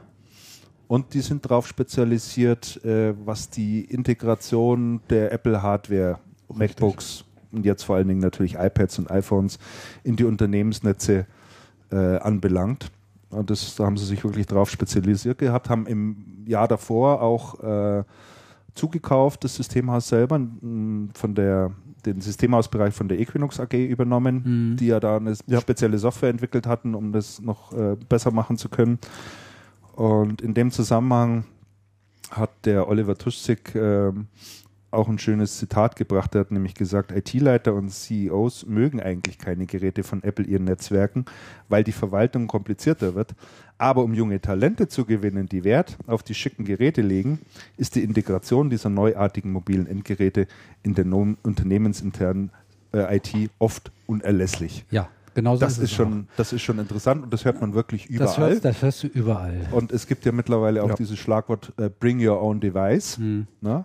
Richtig. Und was bringen die Leute mit? Genau diese Dinger hier. Richtig, Ja. ja. das stimmt. Insofern ein total richtiger, ähm, strategisch äh, super kluger Schachzug, den er da gemacht hat. Sehe ich auch so. Muss ich sagen, übrigens, ähm, was ich gar nicht wusste, aber was ich jetzt gerade nochmal nachgeguckt habe, der Kollege von, also die Konkurrenz von ähm, äh, Computer Center, nämlich Bechtle, Mhm. die sind ja auch Apple Authorized Systems Integrator, habe ich gerade gesehen. Das wusste ich gar nicht. Ja. Ne? Aber das nur nebenbei. Ähm, auch Apple-Chef, äh, äh, Gravis-Chef Horlitz ähm, kann das Geld, was er mit, der, äh, mit dem Verkauf ähm, erlöst hat, kann er gut gebrauchen. Er hat ja angekündigt, dass er unbedingt seine äh, Filialkette weiter Ja, ausbauen äh, will. ausbauen will. Das, und er hat gleichzeitig gestöhnt, wie viel Geld das verschlingt. Und er sucht ja, Ja, immer noch immer noch nach Käufer, Investoren, äh, die ihm dieses nötige Geld geben. Jetzt kriegt er, glaube ich, 25 Millionen oder sowas dafür. Ähm, ich Für weiß was? Nicht, für HDS? Ja. 4,9. 4,9. 4,9 Millionen Euro Ah, bekommt okay. er plus eine Zahlung von einer halben äh, Million, die dann Ende 2011 nochmal fällig wird. Okay, das ist deutlich, deutlich weniger, weil ich weiß gar nicht, wie ich jetzt auf die Zahl gekommen bin. Und er hatte mal vor einigen Wochen oder Monaten hat er gesagt, wie viel eine neue Öffnung einer Filiale kostet. Das war schon ziemlich viel Geld. Also mit viereinhalb oder knapp fünf kann er jetzt so viel auch wieder gar nicht anfangen. Mhm. Aber gut, da kann er sicherlich wieder zwei, drei Standorte aufmachen, das den Unternehmenswert steigern. Also auch von seiner Seite aus, denke ich, Für Gravis ein Deal, der durchaus Sinn ja. macht. Eine sogenannte Win-Win-Situation. Ja, ich denke schon. Wenn, Ja. du, wenn du Filialen machst und daneben Systemhausgeschäft betreiben sollst, das ist ja schon nicht trivial. Mhm. das stimmt. Weil die, weil die Geschäftsbereiche sehr unterschiedlich sind, weil die Schlagzahl eine andere ist. Ja gut, aber du, hattest, aber du hattest ja im Systemausbereich auch einen eigenen Geschäftsführer, der das eigenverantwortlich gemacht hat. Und die haben ja auch, die HDS hat ja mehrere Filialen, die sitzen ja Berlin, München, Köln, Bonn, glaube ich, und Hamburg, wenn mich nicht alles täuscht. Und der Geschäftsführer wechselt ja auch mit. Also er geht auch mit rüber und wird dann dieses Apple Competence Center dort auch leiten. Die Mitarbeiter gehen auch alle mit. Und äh, insofern gehe ich mal davon aus, dass es schon auch wirklich als ein eigenständiger Bereich gearbeitet hat und, und, und für Horlitz, glaube ich, eher im Vordergrund stand, Geld zu bekommen, Es ist schon die um seinen Filialausbau äh, weiter Es voranzutreiben. ist schon die können. Finanzierungsgeschichte. Und ich meine, du erzählst ja auch dann, wenn du für so eine. Weil das Geld ist in Bar gezahlt worden, ne? 4,9 Millionen in Bar. Das ist schön. Stand extra dabei. Das und ist- das ist das eher ist- selten, das ist dass da einer sagt, wir legen das hier auf den Tisch in Ja, Bar. das das ist heißt, richtig. ich brauche das Geld sofort. Ich brauche nicht irgendwelche Papiere, Anlagenpapiere oder ähnliches Ja. oder Aktien oder weiß der Teufel was. Ne? Ich brauche Cash. Ne, du musst, du musst ja, du musst ja in dem Moment, wo du expandierst, einer Bank nicht mehr zwei Geschichten erzählen. Ja. Ich habe da ein, ein Geschäft und da geht's halt langsam und da habe ich ein anderes und, Ja, da, richtig. und das, äh, das hat schon diverse, diverse Vorteile, denke ich. Was ich allerdings sehr erstaunlich finde, ist, wie schnell so ein großer Laden wie die Computer Center ähm, auf diesen Trend reagiert hat, bring your own device. Das heißt, die Mhm. Leute bringen ihre iPhones mit und Mhm. wie schnell man wirklich darauf reagiert hat und gesagt hat, okay, das ist sehr ernst zu nehmen. Wir müssen in diesem Umfeld was tun und zwar auf der Stelle. Das finde ich, das finde ich schon wirklich sehr beachtlich. Denn die Diskussion über eigene Devices ist ja noch nicht so furchtbar alt. Nein. In den USA ist die aufgekommen irgendwann Ende letzten Jahres. Und die ist dann nach Deutschland geschwappt und in Deutschland ist die vielleicht aktuell seit der CeBIT, seit kurz vor der CeBIT. Ja, also ich habe im Februar, März auch das erste Mal mit jemand gesprochen, der hier, hier das Festplattengeschäft macht in Deutschland. Ich nenne jetzt mal den Hersteller nicht, das ist jetzt auch nicht, nicht uninteressant, nicht interessant. Aber der hat auch gesagt, also neue Vertriebsleute, die er zum Beispiel einstellt, ja, und Mitarbeiter, die er einstellt, die sagen alle, ich will ein MacBook haben, sonst trete ich gar nicht an bei euch. Ja, und die Also Leute, das ist mittlerweile wirklich eine Forderung. Und, und die Leute irre. kommen und die Leute kommen mit ihren iPhones ins Unternehmen. Ja, und sagen, und wollen natürlich, auch. natürlich wollen die. Ja. Ja. Und das, und das ist mittlerweile auch ein Trend, der sich selbst bei kleinen mittelständischen Unternehmen durchzieht. Ich habe auf der, auf der Channel Trends genau über dieses Thema gesprochen mit dem ähm, Schickram von Ja. Schickram und Fellner, also großer, großer HP-Partner. Der sitzt ja so ein bisschen ab, so am Rand vom Bayerischen Wald und hat sehr viele kleine Mittelständler als Kunden. Und der sagt, also selbst bei denen ist es ein Thema und selbst bei ihm wäre es ein Thema, weil er hätte mittlerweile ein iPhone bekommen. Und natürlich wäre dann damit los, er gesagt hat, okay, jetzt will ich aber auch meine E-Mails drauf auf dem iPhone abrufen und, und möchte und möchte hier meine, meine Zahlen sehen und, Ja. und sagt er, schon bei mir ist es ein Thema. Und dann habe ich noch gehört von einem, ich sage jetzt den Namen aber auch mal nicht, von einem sehr großen Distributor, die eigentlich die ähm, Policy haben, Standardisierung auf BlackBerry. Und jetzt gibt es mittlerweile eine Arbeitsgruppe, die sich mit der ähm, Integration von iPhones beschäftigt. Warum? Weil einer der Geschäftsführer mit dem iPhone in die Arbeit gekommen ist und gesagt hat, Freunde der Nacht, Das ich hätte es. aber gerne jetzt hier meine Daten drauf, Da Policy hin oder her. Gemacht, ne? Da werden echt Und, Klimmzüge und, gemacht. es, und das ist ja kein Einzelfall. Das Ja. ist mittlerweile nee, ist kein Unternehmen der. Ist kein Einzelfall. äh, Also, der Fall. ich kenne es auch von einem ehemaligen Chef eines großen Distributors, ähm, der liebend gerne iPhone verwendet hätte, aber aus Firmenpolicy-Gründen etwas nehmen musste, auf dem das Windows-Betriebssystem irgendwie läuft. Ja, böse Also, Geschichte. Das ist dann natürlich äh, teilweise unlustig. So, Freunde, also Andreas, als du gerade sagtest, die Idee ist noch gar nicht so alt, da habe ich gedacht, hm, habe ich da nicht schon mal vor längerer Zeit drüber geschrieben? Und ich habe es tatsächlich, Ach, komm her, erzähl wann. So, jetzt kommt. ich habe ich hab tatsächlich, ich habe tatsächlich da mal am 26.09.2009 einen Artikel drüber geschrieben und zwar war da der Ausgangspunkt irgendwie eine Studie von Gartner und ähm, Die dann, haben das damals schon kommen sehen. die haben oder? das kommen sehen, die haben den Trend äh, schon erfasst und die Firma Dafür Citrix, sind sie auch Marktforscher. ja klar, Citrix. die Firma Citrix, die hatte das damals sozusagen pioniermäßig schon mal äh, versucht, eingeführt. Ähm, und ich hatte damals, hatte ich, ich frage mich, ob ich sagen sollte. Ich habe damals äh, diesem Artikel die Headline gegeben: Schnapsidee. Firmen sollen aus Kostengründen oh. Notebooks abschaffen. oh. oh.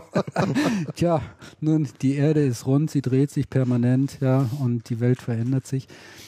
Ja, und äh, tatsächlich, also sie ist schon ein bisschen älter als äh, jetzt Ende letzten Jahres. Sie ist schon ja, fast zwei Jahre alt. Zu welchem Ergebnis bist du gekommen in deinem Kommentar? Ja, mein, also meine, mein, mein Ergebnis damals war, dass sich die äh, IT-Divisions in, in den Unternehmen da äh, mit, äh, mit Händen und Füßen Händen und Füßen dagegen wehren. Haben sie auch die ganze Zeit getan, ja. aber der Druck ist einfach zu groß. Der Druck ist ja, jetzt zu groß geworden. Das muss man einfach. Das meine ich auch. Die Welt hat sich Wenn verändert. diese Produkte auch nicht auf den Markt das gekommen wären, ich, dann wäre das sicherlich nicht passiert. Hm. Und das, konnte, das war damals noch nicht abzusehen. Hm. Also insofern. Nein, wie groß der Sog dann tatsächlich wird ist ja. ist ja nicht absehbar gewesen. Nein, das war nicht absehbar. Insofern. Und, und, alle, und alle Versuche, entsprechende Geräte auf den Markt zu bringen und populär zu machen, sind ja letztendlich vorher gescheitert. Richtig. Mhm. Genau, kann man wirklich so festhalten. Ähm, aus dem Unternehmensbereich noch eine interessante Nachricht. Peter Bundgart. Peter Bundgart, jetzt suche ich das Foto von Peter Bundgart vielleicht auch nochmal raus habe ich hingeschrieben, ist sein La Laden losgeworden. Laden losgeworden, das ist ja sehr despektierlich. Ja, Hast du nicht gesagt, dass seine Pommesbude losgeworden? Also Christian, ein bisschen mehr Respekt muss sein. Nein, wirklich. Ich meine, ich meine, die, die Geschichte ist ja schon, also relativ schnell erzählt, aber schon eine interessante Geschichte. Ähm, der Peter Bunkert hat ja ähm, Ergotrade gemacht mit dem Maximilian Winter zusammen. Mhm. Und sie hatten dann noch, ich glaube, BMP, einen Investor mit an Bord. Ja. Ähm, die Ergotrade hat sich beschäftigt oder beschäftigt sich, die, ich meine, die gibt es ja noch, beschäftigt sich mit ähm, Remarketing von Hardware hauptsächlich. Das heißt, man kauft gebrauchte Geräte und verkauft diese weiter. Die haben eine recht interessante ähm, Online-Plattform, Excellent, auf der man so, auf der man als ähm, Käufer sagen kann, was man für ein Gerät zahlen will. Mhm. Das ist ein ganz interessantes System mhm. und es scheint auch wirklich zu funktionieren. Das heißt, man kann dann so Gegenangebote machen zum Listenpreis, der da steht. Ähm, recht interessant finde ich es ähm, aufgrund, eigentlich aufgrund des Käufers, weil letztendlich haben die die, ähm, die Firma verkauft an ein Recyclingunternehmen, mhm. was ähm, ja mit ähm, Altmetall handelt und die dann gesagt haben, es kommen es sind so viel gebrauchte Geräte im Umlauf, die dann auch wohl verschrottet werden müssen oder die Weil man weiterverkaufen gar nicht abnehmen kann. kann ja. Richtig und die ähm, wo man sagt, die eigentliche Kunst in dem ganzen äh, Geschäft ist gar nicht die Vermarktung, weil die Geräte sind dann entsprechend billig, man wird die schon los. Mhm. Also letztendlich die, von der Theorie ist so, für einen Rechner, der sehr billig ist, findest du immer einen, der den kauft, sondern das Interessante ist wirklich die Beschaffung, halt dann die Geräte in ausreichend großen Stückzahlen zu, ähm, zu bekommen. Ja. Und das ist dann schon interessant. Jetzt ist es sozusagen eine durchgängige Wertschöpfungskette. Es ist dann eine durchgängige Wertschöpfung, was ja schon sehr lang eine Forderung gewesen ist, dass man, dass man sagt, IT muss eigentlich viel besser recycelt werden können. Mit Sims Recycling Solutions ist man da wirklich bei einem sehr großen ja, Recycler letztendlich gelandet mhm. mit der Ergotrade. Mhm. Das ist schon eine, das ist schon eine recht spannende Geschichte. Weiß man da was über den Kaufpreis? Oh, wurde soweit ich weiß nicht veröffentlicht. Ich schaue gerade, nein. Bleibt denn der Peter Bundgart noch an Bord oder? Ich denke vorläufig, ich denke vorläufig wird der, genau. Vorläufig wird er schon noch an Bord bleiben. Ich glaube, der Maximilian Winter macht operativ schon seit einer Zeit wen also sehr viel weniger oder ich glaube gar nichts mehr. Mhm. Ähm, und der Peter Bundgart, soweit ich weiß, ist noch an Bord und wird garantiert noch eine ganze Zeit an Bord bleiben. Mhm. Ich schätze mal, das wird auch ein Teil des, ähm, ein Teil der Abmachung gewesen sein. Mhm. mhm. Ist er, ich meine, es wäre ja schön, verkaufst dein Unternehmen für einen Haufen Kohle und zack bist du raus und für nichts mehr verantwortlich, aber das ist ja in seltenen Fällen so. Das ist in den seltensten Fällen. Ja. Meistens legt ja der Käufer doch noch einen Wert darauf, dass das Know-how, was gerade beim bei den Vorständen ist, dann erhalten bleibt, zumindest für eine bestimmte Übergangszeit. Ja. Also das Thema Mergers und Acquisitions ähm, ist in dieser Branche natürlich auch ständig ein Thema. Äh, zwei davon haben wir jetzt gehört, also einmal Computer Center und HDS und eben äh, die Geschichte mit der Ergotrade. Äh, da stecken natürlich auch Leute dahinter, die sowas machen. Äh, Gibt es so ad hoc zwei, die uns einfallen, äh, wo man sagt, die kennt man auch aus der Branche. Das eine ist der Julian Riedelbauer, über den werden wir nachher noch sprechen, ähm, wenn wir auf das Thema Mediamarkt und Redkunden zu sprechen kommen. Und das andere ist Michael Grote. Richtig. Ja, der Michael Grote, das ist äh, auch ganz interessant, finde ich. Michael Grote, bekannt äh, aus äh, seiner Zeit als Geschäftsführer von BenQ in Hamburg. Das sind äh, nicht die Leute mit den äh, Siemens-Telefonen, sondern das sind die Leute damals noch mit den Monitoren, mit den Notebooks, äh, später dann auch Joybooks. mit den, genau, Diesen seltsamen mit den, Namen. mit den Joybooks. Äh, Deswegen unverkäuflich übrigens, in meinen Ehrlich? Augen. Ja, Joybook geht nicht. Meinst du, Das- geht gar nicht? Aber hättest du denn gedacht, dass so ovale Computer gehen? meinst, du- Ging aber auch. Entschuldigung. meinst du, äh, Joybook, ja gut, meinst du, das hört sich irgendwie so nach Freudenspender an oder so? Ja, ich meine, welcher, welcher, welcher Geschäftsmann kauft sich denn? Er sagt, ich, ich habe mir ein Joybook gekauft. Kein Geschäftsmann. Hallo? Sehe ich übrigens auch als Problem an für, für, für äh, äh, Research in Motion, die jetzt ihr Playbook vorgestellt haben. Ja. Playbook finde ich auch äh, ein Namen, der nicht in die Geschäftswelt passt. Mhm. Nein, aber bei BenQ war ja die Idee, wir gehen mit dem Geraffel tatsächlich nicht in die Geschäftswelt, sondern wir verkaufen an Consumer, was damals aber anscheinend noch nicht so weit war. Hat überhaupt nicht Heute funktioniert. wird, heute wird das gehen. Naja, Ja, gut, aber äh, die war, Mit war Notebooks ins Retail-Geschäft, wer, wer will das bitte noch? ja, Du das musst, ist wohl da, da musst du ja auf, auf, auf, auf jedes Notebook einen 50-Euro-Schein kleben. Ihr Lieben, ich war gerade auf einer Veranstaltung von Packard Bell, Ja, die, die ja, die ja mit Design, mit Design ähm, PCs und Notebooks unterwegs sind, die in, im PC-Bereich übrigens schon zu den Top 5 Playern in Deutschland gehören, hätte ich gar nicht gedacht. Also nach GfK war ich, war ich wirklich sehr erstaunt.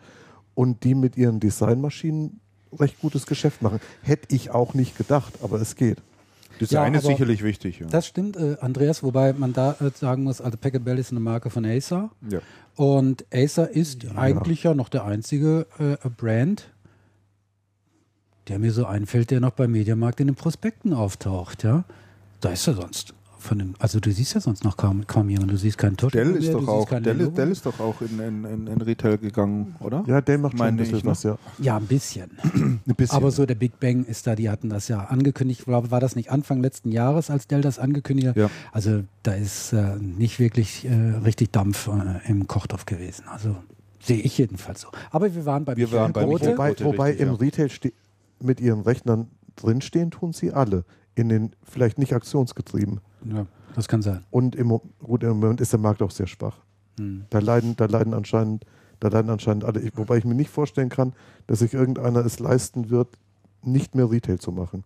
Vielleicht nicht strategisch, aber gar nicht mehr. Nö, das Schon ist, allein wegen der durchgeschobenen Stückzahlen. das, ist, das ist richtig. Das macht ja sogar Fujitsu noch ein bisschen Retail mit, wobei das eben bei denen auch nicht strategisch ist, äh, aber sie machen es halt eben mit. Ne? Aber So, Michael Grote. Michael Grote, der Ja, genau. Michael Grote, der ist. Ende, ja, der ist Ende, wann war Ende 2000, äh, jetzt haben wir 2011, Ende 2009 ist der raus äh, bei BenQ. Äh, es einfach gereicht, hatte keine Lust mehr. Ähm, und er hat dann äh, sich ein Jahr neu orientiert, äh, hat dann erstmal ich auch Zeit gelassen, um zu überlegen, was will ich jetzt eigentlich tun.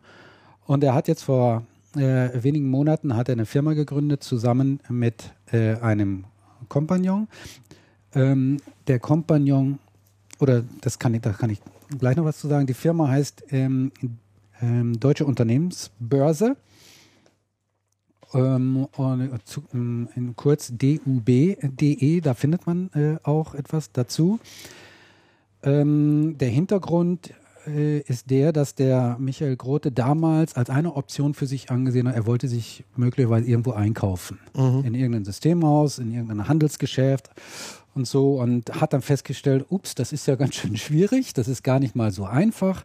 Äh, da gibt es zwar Menschen, die einem äh, da helfen, aber die wollen richtig viel Geld dafür. Und ähm, er hat dann überlegt, gibt es da nicht Möglichkeiten, das effizienter und auch effektiver zu gestalten? Und der Michael Grote, der hatte schon immer eine gute Beziehung zum Handelsblatt. Ja, und ähm, die waren natürlich personengetrieben. Und er hat dann tatsächlich mit einem ehemaligen Handelsblatt ähm, Redakteur, äh, Verlagsleiter, nämlich mit Jens de Boer gemeinsam dieses Unternehmen gegründet. Und ähm, dieses Geschäftsprinzip ist eigentlich total einfach. Sie bieten im Internet eine Plattform an, wo man ähm, entweder sein Unternehmen zum Verkauf anbieten kann Oder wenn du interessiert bist, äh, dein Geld irgendwo zu investieren, äh, dich orientieren kannst, was ist am Markt eigentlich los, was ist, verfüg was ist verfügbar, gibt es irgendwelche interessante äh, Okkasionen, wo ich einsteigen kann. Es lohnt sich echt mal auf die Seite drauf zu gehen, gerade denke ich auch für so ein Handelsunternehmen, weil das ist. Äh, ja, die Idee ist ne? interessant. Ja. Ähm, da, das ist, das quasi läuft das wie so ein Immobilienmakler, ne? wo du halt irgendwie angucken kannst, welche Immobilien sind im Angebot und, und, und dann ähm, wenn ich äh, eins entdeckt habe, was mich interessiert, dann melde ich mich. Und so ist es da auch. Da werden halt Unternehmen angeboten, da werden ein paar Kennzahlen äh, äh, veröffentlicht. Umsatz, Mitarbeiter, äh, Rendite, glaube ich sogar. Ähm, ja, also anonymisiert natürlich, also die Namen stehen nicht dabei. Mhm. Und äh, wenn du dann Interesse hast, dann kannst du über diese Seite DUB äh, Kontakt aufnehmen mit denen. Oder wenn du deinen Laden verkaufen willst, kannst du dort, äh, kannst du dort äh, dann äh, dein, deine Firma einstellen. Ne? Ja, das machte Michael Grote. Ich hatte ihn mal ähm, äh, gefragt, wie es denn so läuft. Er sagt also, ja, ist derzeit richtig viel Arbeit. Er ist dabei permanent, also mehrere Bälle hochzuhalten und sein wichtigstes äh, Tätigkeitsgebiet ist derzeit einfach ein paar Leute äh, anzuheuern, damit die Last auf mehrere Schultern äh, verteilt werden. Offensichtlich ist da ein ganz, ganz großer Bedarf. Ähm, deckt sich auch so mit meinen Beobachtungen, die ich habe. Also gerade letzte Woche hat mich noch jemand angerufen, der ähm, halt eben auch gesagt, ich möchte eigentlich meine Firma verkaufen. Und ich habe mit dem einen oder den anderen gesprochen und die hatten aber irgendwie alle keinen guten Eindruck auf ihn gemacht. Und äh, das ist ja kein neues Phänomen, dass halt eben gerade jetzt viele äh, sich fragen, hm, was soll eigentlich aus meiner Firma werden? Äh, vielleicht habe ich eine gewisse Altersgrenze jetzt auch erreicht oder vielleicht habe ich jetzt einfach auch keine Lust mehr, ähm, habe genug verdient oder so und möchten dann ihre Firma verkaufen. Und viele fragen dann, wie mache ich es dann einfach? Und du hattest vorhin Julian Riedelbauer erwähnt, das ist sicher eine Möglichkeit, die wollen aber immer Geld dafür natürlich haben, also viel Geld. Mhm. Gut, die Erfolgschancen sind dann wahrscheinlich auch höher dass sie auch einen guten Preis erzielen. Aber viele wollen das eben auch nicht. Ne? Auch aus persönlichen Gründen, die halt was mit Vertrauen zu tun haben, so mit, vielleicht mit Antipathie oder so. Und da denke ich, ist das hier eine ganz interessante Möglichkeit. Übrigens, äh, Merger und Acquisition haben wir jetzt in der IT-Branche in Deutschland jetzt gerade in den letzten Wochen eine Menge erlebt, also einiges erlebt.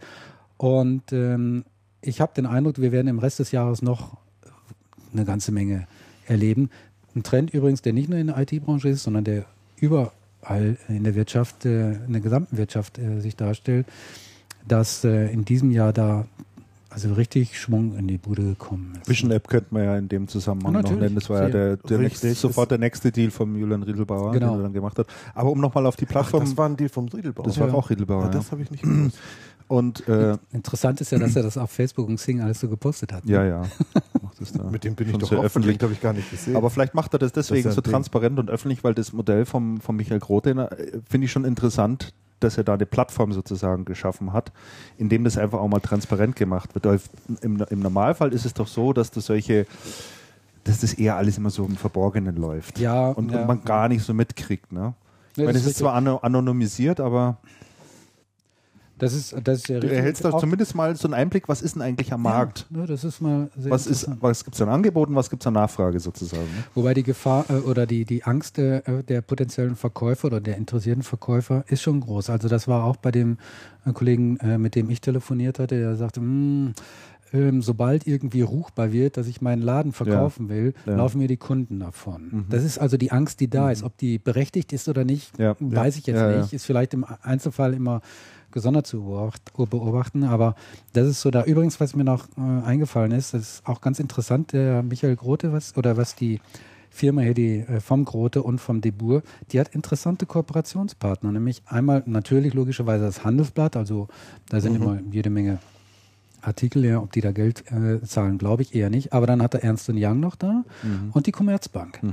Also ähm, ich glaube, dass das eine ganz interessante, spannende äh, Geschichte ist, die auch Potenzial hat. Und äh, ich denke, auch für einen IT-Händler ist das mal ganz interessant, mal auf die Seite zu gehen. Also wie gesagt, kennt, ja. dub.de, Ja. da kann er sich dann mal umschauen. Gibt es da auch Informationen, Tipps, äh, wie Ja. man sowas macht? Also ich meine, Da das ist ja auch, auch- immer ganz interessant, sowas noch in Erfahrung zu bringen. Genau, was muss ich eigentlich tun? Auf was muss ich achten? Auch das findet man da, so Super. Service, Service-Geschichten. Ja. Das ist natürlich klasse. ja, ist schon gut. Dann kommen wir vielleicht mal auf den zweiten äh, großen Merch zu sprechen, Übernahme zu sprechen, die ja äh, jetzt vor äh, ja, fast 14 Tage ist es, glaube ich, jetzt hier stattgefunden hat. Wir haben den Namen gerade schon genannt, der das auch über die Bühne gebracht hat. Das war der Julian Riedelbauer.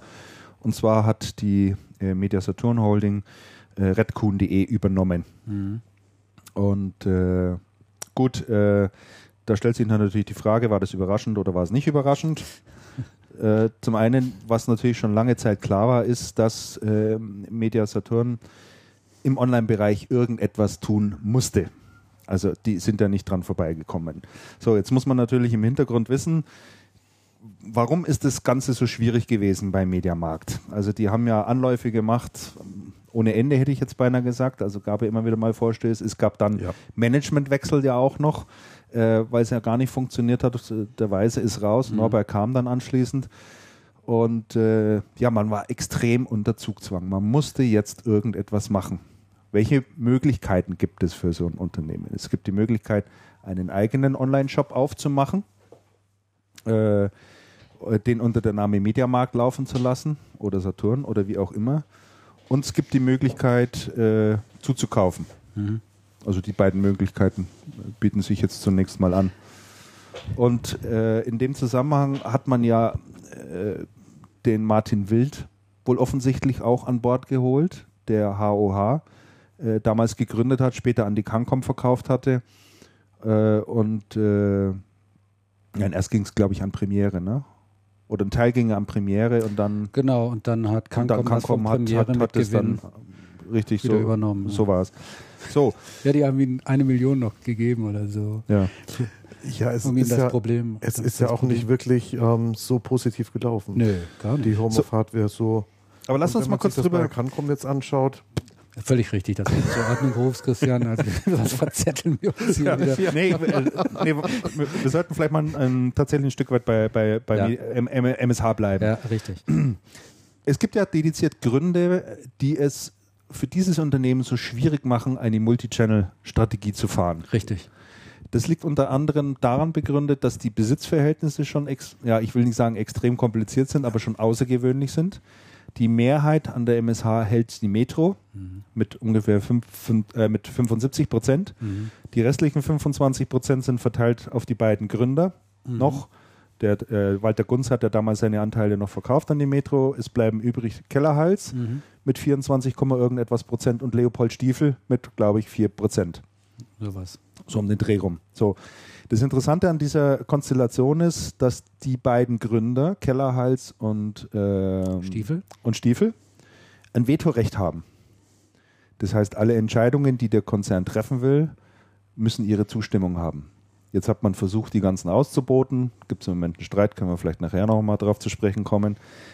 Aber ähm, das macht es natürlich in so einem Konzern noch, noch schwieriger, Mhm. ähm, da was Vernünftiges aufzusetzen. Und ich kann mir vorstellen, dass da Blut und Tränen geflossen sind äh, in dem Konzern und man halt extrem unter Druck war. Und dann gab es ja auch Vorschläge vom Kellerhals, der gesagt hat, macht was Eigenes und beteiligt die Mediamarkt-Geschäftsführer, Ja, das ist der Punkt, den hat die ja alle mit Noch- 10% immer beteiligt ja, sind. richtig. die Beteiligung die der, Beteiligung, das ist ja der die wesentliche. Beteiligung der Marktchefs. der Eigentlich keine schlechte Idee, wie ich finde. Die Beteiligung der, also die ähm, Beteiligung der Geschäftsführer der Märkte an den Märkten ist ja eins der Erfolgskonzepte oder Mhm. Erfolgsrezepte für Mediamarkt gewesen ursprünglich. Richtig. Und ich glaube, es stellt sich heute immer mehr als der Hemmschuh raus, weil einfach zu viele Leute zu viele Interessen verfolgen und man nicht auf eine gemeinsame Strategie kommt, ähm, den Online-Approach umzusetzen. Da habe ich ein paar sehr ähm, interessante Theorien zum Thema Multichannel und was man tun muss, um ein Multichannel-Konzept vernünftig umzusetzen. Einerseits, Andreas, gebe ich dir recht, dass da natürlich viele Interessen wach werden und jeder sagt, äh, 10% ist aus. Aber die Frage für mich ist, was ist die Alternative? Die Alternative, das Online-Geschäft komplett sein zu lassen, Das ist keine sein. Alternative. Das ist keine Nein, Alternative. Also muss man etwas tun. Ja. Und da ein gerechtes Modell in Anführungszeichen hinzubekommen, ist natürlich extrem schwierig. in der verfahrenen Situation, ähm, in der verfahrenen Situation der Einzelinteressen, kann man dann natürlich hergehen und sagen, okay, wir haben diese vielen Einzelinteressen, wir bündeln die, indem wir das Modell nochmal auf online replizieren. Und ähm, dann glauben, dass alle auch mit dem Einzelinteresse, also dass man dann praktisch zwei ähm, parallel laufende Einzelinteressen gebündelt hat. Das heißt, die Marktleiter haben dann auch, also die Marktgeschäfte, die haben dann auch eine, ähm, ein Interesse, die Märkte nach vorne zu bringen. Ich weiß aber nicht, ob man sich dadurch nicht eine Komplexität ins Online-Geschäft holt, die man aus dem klassischen Geschäft eigentlich längstens eliminiert haben wollte. Meine Einschätzung. Und ich glaube, der, der andere Weg, der dann noch geht, ist irgendwie so ein autoritärer, das hat man versucht. Und ähm, ich glaube, das hat auch nicht funktioniert. Ja, das sieht man ja an anderen, äh, Der- an anderen auch. Also der, Nimm EP, nimm Pro-Markt. Also Alle gescheitert mit ihren Konzepten. Es ist, es ist, es ist wirklich sehr schwierig. Also das, da, da hast du den autoritären Weg. Und jetzt mit der Red Kuhn-Übernahme, meine, meine Interpretation ist, hat man einen total anderen Weg gewählt und hat gesagt, macht ihr doch, was ihr wollt. Dann Wir holen eine bauen dritte wir, Marke. Dann bauen wir halt eine dritte Marke daneben. Ja. Genau wie man Media und Saturn gegeneinander Wollte ich gerade oder sagen. miteinander positioniert hat, macht man den dritten dazu, verschenkt aber, verschenkt aber die Vorteile, die ein echter Multichannel-Ansatz hat und die, und die meines Erachtens, äh, mein Lieblingsbeispiel, die eine Konrad Elektronik sehr schön umgesetzt hat und sehr erfolgreich umgesetzt hat. Als einer der ganz, ganz wenigen. Wir haben, was haben die denn gemacht? Äh, Bei der, das sagen wir mal so, Konrad heißt Konrad, weil es Konrad gehört und Konrad hat das Sagen und Konrad hat gesagt, es geht nach vorne rums und die verschiedenen Geschäftsbereiche, die es da gibt, laufen sehr stark verzahnt. Das heißt, bei Konrad ist tatsächlich so, man hat ein durchgängiges Sortiment mit, ähm, mit äh, Artikel und Artikeleigenschaften und Pricing. Das haben alle. Ja. Man hat Mechanismen, zum Beispiel, was bei Konrad sehr schön ist, man kann bei Konrad im Online-Shop Verfügbarkeiten suchen. Was suchst du jetzt im Online-Shop für Verfügbarkeiten? Ist Gerät lieferbar? Die Verfügbarkeitssuche geht so. Ich wohne in, sagen wir mal, Heilbronn. Der Markt ist da und da, ist mein, mein nächster, mein nächster Konrad-Markt. Das heißt, ich kann im Online-Shop eingeben, das Gerät, ich kann es bestellen, aber kann ich es auch im Shop um die Ecke abholen und er zeigt mir die Verfügbarkeit des Geräts im Shop um die Ecke. Das ist so die eine Geschichte, die sie umgesetzt haben. Und die andere Geschichte, die sie umgesetzt haben, ist, man hat in den Märkten, ähnlich wie im Online-Shop, mittlerweile den Zugriff über eine, ähm, über eine Softwarelösung, über eine, ähm, ja, über so eine erweiterte Digital Signage-Lösung, den Zugriff auf die gesamte Produktpalette. Das heißt, die haben den Shop in den Shop, also die haben den, Shop, den, den Online-Shop in, an den POS Ja, geholt. Aber da ist es auch viel, viel einfacher für den geht, Konrad. geht nur, weil Aber Konrad ein Unternehmen Richtig. ist mit einem Eigentümer, Das ist das, das ist das, das die Richtig. Thematik von Zentralisierung und Dezentralisierung. Genau. Absolut das richtig. Mediamarkt ist eben diese Kompliziertheit durch diese Ja. äh, dezentrale Aufstellung. Aber eigentlich ist ja die Idee mit, wir machen jetzt einfach nochmal ein drittes, äh, müsste ja also mal von der Konzeption her, Kellhals und Stiefel eigentlich sogar gefallen, weil sie es ja mit Mediamarkt und Saturn auch so gemacht haben. Wir bauen uns nochmal hier einen eigenen Konkurrenten auf. Ist uns lieber, als wenn der Konkurrent nicht zu uns gehört. Ja. Natürlich herrscht keine Waffengleichheit. Das muss man auch sagen, Ja. weil nämlich der Onliner, der hat ja eine ganz andere Kostensituation als der stationäre Handel. Ja. Ne, insofern hm, ist es halt nicht, äh, nicht wirklich ähm, äh, so vergleichbar. Und dann kommt ja noch etwas hinzu. Media, Markt und Saturn wollen ja mit unter den Marken selbst auch Richtig. noch einen Shop Das wird auch noch aufmachen. kommen, ja. Also dann wird es nochmal so richtig Also lustig. das fand ich ja dann noch Ne? verwunderlich, dass der am selben Tag hat er, glaube ich, ein, Ja. der Norberg ein Interview gegeben gegenüber, was war es, Süddeutsche oder FAZ, ich weiß es nicht. Weiß ich jetzt nicht mehr. Und da hat er ja auch gesagt, dass äh, bis Ende 2012 oder war es 2011 schon, ich weiß, bin mir jetzt nicht mal ganz sicher, ich schau mal, ob ich, ich habe es mal irgendwo aus, ausgedruckt, bin ein alter Internetausdrucker, weißt du. Ja. Du hast auch so- viel Papier. Ja, so einen ganzen Stapel Papier hinten. Ja, Zahlen sind, die Zahlen sind wichtig. Jedenfalls absolut richtig, was du sagst. Es werden äh, sowohl für Saturn als auch für den Mediamarkt äh, werden noch eigene Ja. Shops kommen. Ja, geht ja. Guck mal, äh, du wolltest auch wahrscheinlich auf das äh, Umsatzziel hinaus, Christian, was der Norberg gesagt hat. Ja. Das war, glaube ich, äh, total Milliarden. irrwitzig. Zwei Milliarden, bis Milliarden. Ende nächsten Jahres, glaube Ja. ich. Red Kuhn liegt jetzt irgendwie bei 350 Millionen oder so um den Dreh. Ja. Was MSH sonst noch macht, ist Peanuts im Moment. Ja, also Das wenn ist die, schon massiv. Was sie heute machen, Nein, MSH? nein, das, das Ziel ist massiv. Also, das meine ich. Das also, das, ist ist, massiv. das ist, also das können die nur erreichen, wenn die nochmal ähm, entweder ordentlich zukaufen, ja, äh, vielleicht nicht unbedingt, muss ja nicht in Deutschland. Hat er gesagt in Deutschland? Hier, ich habe hab's gefunden. Nee. Ich doch, ich zitiere mal, spätestens 2013, 2014 wollen wir mehr als 10% unseres Umsatzes über Internetverkäufe erwirtschaften, äh, sagte eben der Norberg gegenüber der Süddeutschen Zeitung. Das sind deutlich mehr als 2 Milliarden Euro, fügte er hinzu.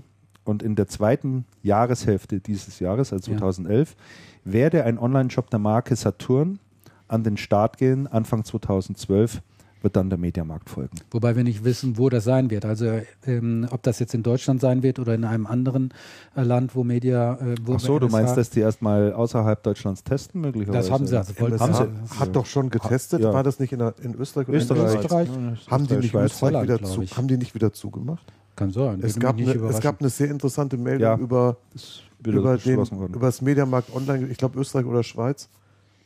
Das hat auch nicht funktioniert. Ich muss mal schauen, ob ich, ob ich das jetzt finde. Hat auch nicht funktioniert. Auf jeden Fall sind das super ambitionierte Ziele. Ähm, und äh, ich bin mal echt gespannt, wie die das hinkriegen wollen. Also äh, solche Umsatzzuwächse kannst du ja nur durch große Akquisitionen erreichen. Das kannst du in dieser kurzen Zeit ja gar nicht durch eigenen, äh, durch, äh, wie sagt man, organisches Wachstum kannst du das ja gar nicht erreichen. Ne, Also schauen wir mal. Also und, er, und er möchte ja auch nicht, dass es eine reine Umsatzverschiebung ist. Es sollen ja bitte die klassischen Shop-Linien ja, sicher. ähm, weiter, weiterhin Geschäft machen. Ansonsten wäre es ja einfach. Ja. das stimmt. Ne, das Habt ihr auch gelesen, was an, an äh, Kaufpreis kolportiert wurde? ja, in der Branche? Summen. 240 Millionen? Ach du, das geht bis 600. Ich habe, was ich da 600, gelesen habe, die Zahlen bewegten sich zwischen 100 und 600 Millionen. Irre. Also selbst wenn wir den niedrigsten Preis nehmen, 100 Millionen, ähm, dann kann sich der Red Kuhn äh, Eigner also wirklich ähm, echt freuen. Übrigens ein ehemaliger Ja. Mediamarktmanager, ne? Rainer der, Heckel. der ja lange mit, mit Mediamarkt auch prozessiert hatte, weil Ja. die ihm das Leben schwer gemacht haben Ja. und so. Und er hatte dann auch noch so einen österreichischen äh, Mitgesellschafter. Der hat sich ja dann schon äh, gegenüber Kollegen von der österreichischen Presse dann wirklich lustig geäußert. Äh, nach dem Verkauf äh, hat er dann gesagt, ja, also ich sitze jetzt gerade hier in meinem Hawaii-Hemd am Telefon. ne? Ich habe ausgesorgt für den Rest meines Lebens. Das stimmt wohl, ja. Also kann man den Jungs echt nur gratulieren und, äh, und, und, und sie beglückwünschen. Der Österreicher ist auch sofort raus, der sagt, ich mache nichts mehr. Heckel hat sich ja verpflichtet, noch weiter, weiterzumachen, äh, sich ins ja. Zeug zu legen. Wenn er die Motivation weiterhin hat und so, dann ähm, ja. Ja, ich das hatte mich ja spannend. direkt nach dem Deal gefragt, was macht Martin Wild jetzt? Richtig, habe ich mich auch gefragt. Aber das hat sich jetzt damit auch äh, geklärt sozusagen, äh, wenn man jetzt hier die Marken, äh, Mediamarkt und Saturn als Online-Geschäft sozusagen. Du meinst, dass er für die weitere das er Expansion machen, ja, denke ja, ich doch. aha. Denke ich doch. Und da kann man eben wirklich nur die Daumen drücken. Ja. Also, das ist sicherlich nicht einfach. Nee. Das, ist sicherlich eine undankbare. Geschichte in Also- der Konstellation. Da muss man schon sehr leidensfähig sein. Und was den Kaufpreis übrigens anbelangt, bei ein paar Experten auch gefragt, die da Mhm. ein bisschen tiefer drin stecken. Man sagt so 120, 140 Millionen tatsächlich, die dahin geblättert worden sind angeblich. Wie viel? Zwischen 120 und 140 Millionen. Also wenn ich mir überlege, wie wenig der Gravis für seinen Systemhausbereich bekommen hat 4,9. und wie viel im Ge Das, Also ich ist, find das ist das- Fantasie, die da drin ist. Und ich man wollte das schon den Zukunft. unbedingt. Und Ich was wären das die Alternativen gewesen, wen hätten sie noch kaufen können? Es wäre noch äh, Notebooks billiger? Notebooks billiger wäre, wäre gewesen. Äh, Cyberport, Nein. Computer Universe gehört beides Burda. Richtig. Der wird es sicherlich nicht ist hergeben. Genau. Und äh, ja, Notebooks billiger wäre sicherlich noch, noch, noch eine Idee Also ich, gewesen. Notebooks billiger könnte ich mir vorstellen, hätte der Arndt von Wedemeyer auch verkauft, äh, ähm, wenn äh, sich die Dinge anders entwickelt hätten. Also Aber er beantwortet uns die Frage. Ich habe äh, die Ah ja. Gelegenheit Ach, richtig, du genutzt gehabt ja, und ja, ja. Äh, äh, ein paar Tage nach dem, nach dem Deal mit dem Arndt von Wedemeyer gesprochen. Ähm, ich bitte vorher schon die äh, doch teilweise lausige Audioqualität etwas zu entschuldigen. Das war der erste Versuch, sowas mal via Skype zu machen. Mhm. Ähm, das funktioniert technisch auch prima, aber ich habe das so mit dem Aussteuern noch nicht ganz äh, auf die Reihe bekommen gehabt. Ich würde das Interview mit ihm jetzt gerne mal gerne. einblenden. Bietet euch die Möglichkeit, kurz Pinkelpause zu machen. Nee, ich will das hören. Und äh, ansonsten lasse ich das jetzt mal laufen. Also wir starten mal mit dem Interview.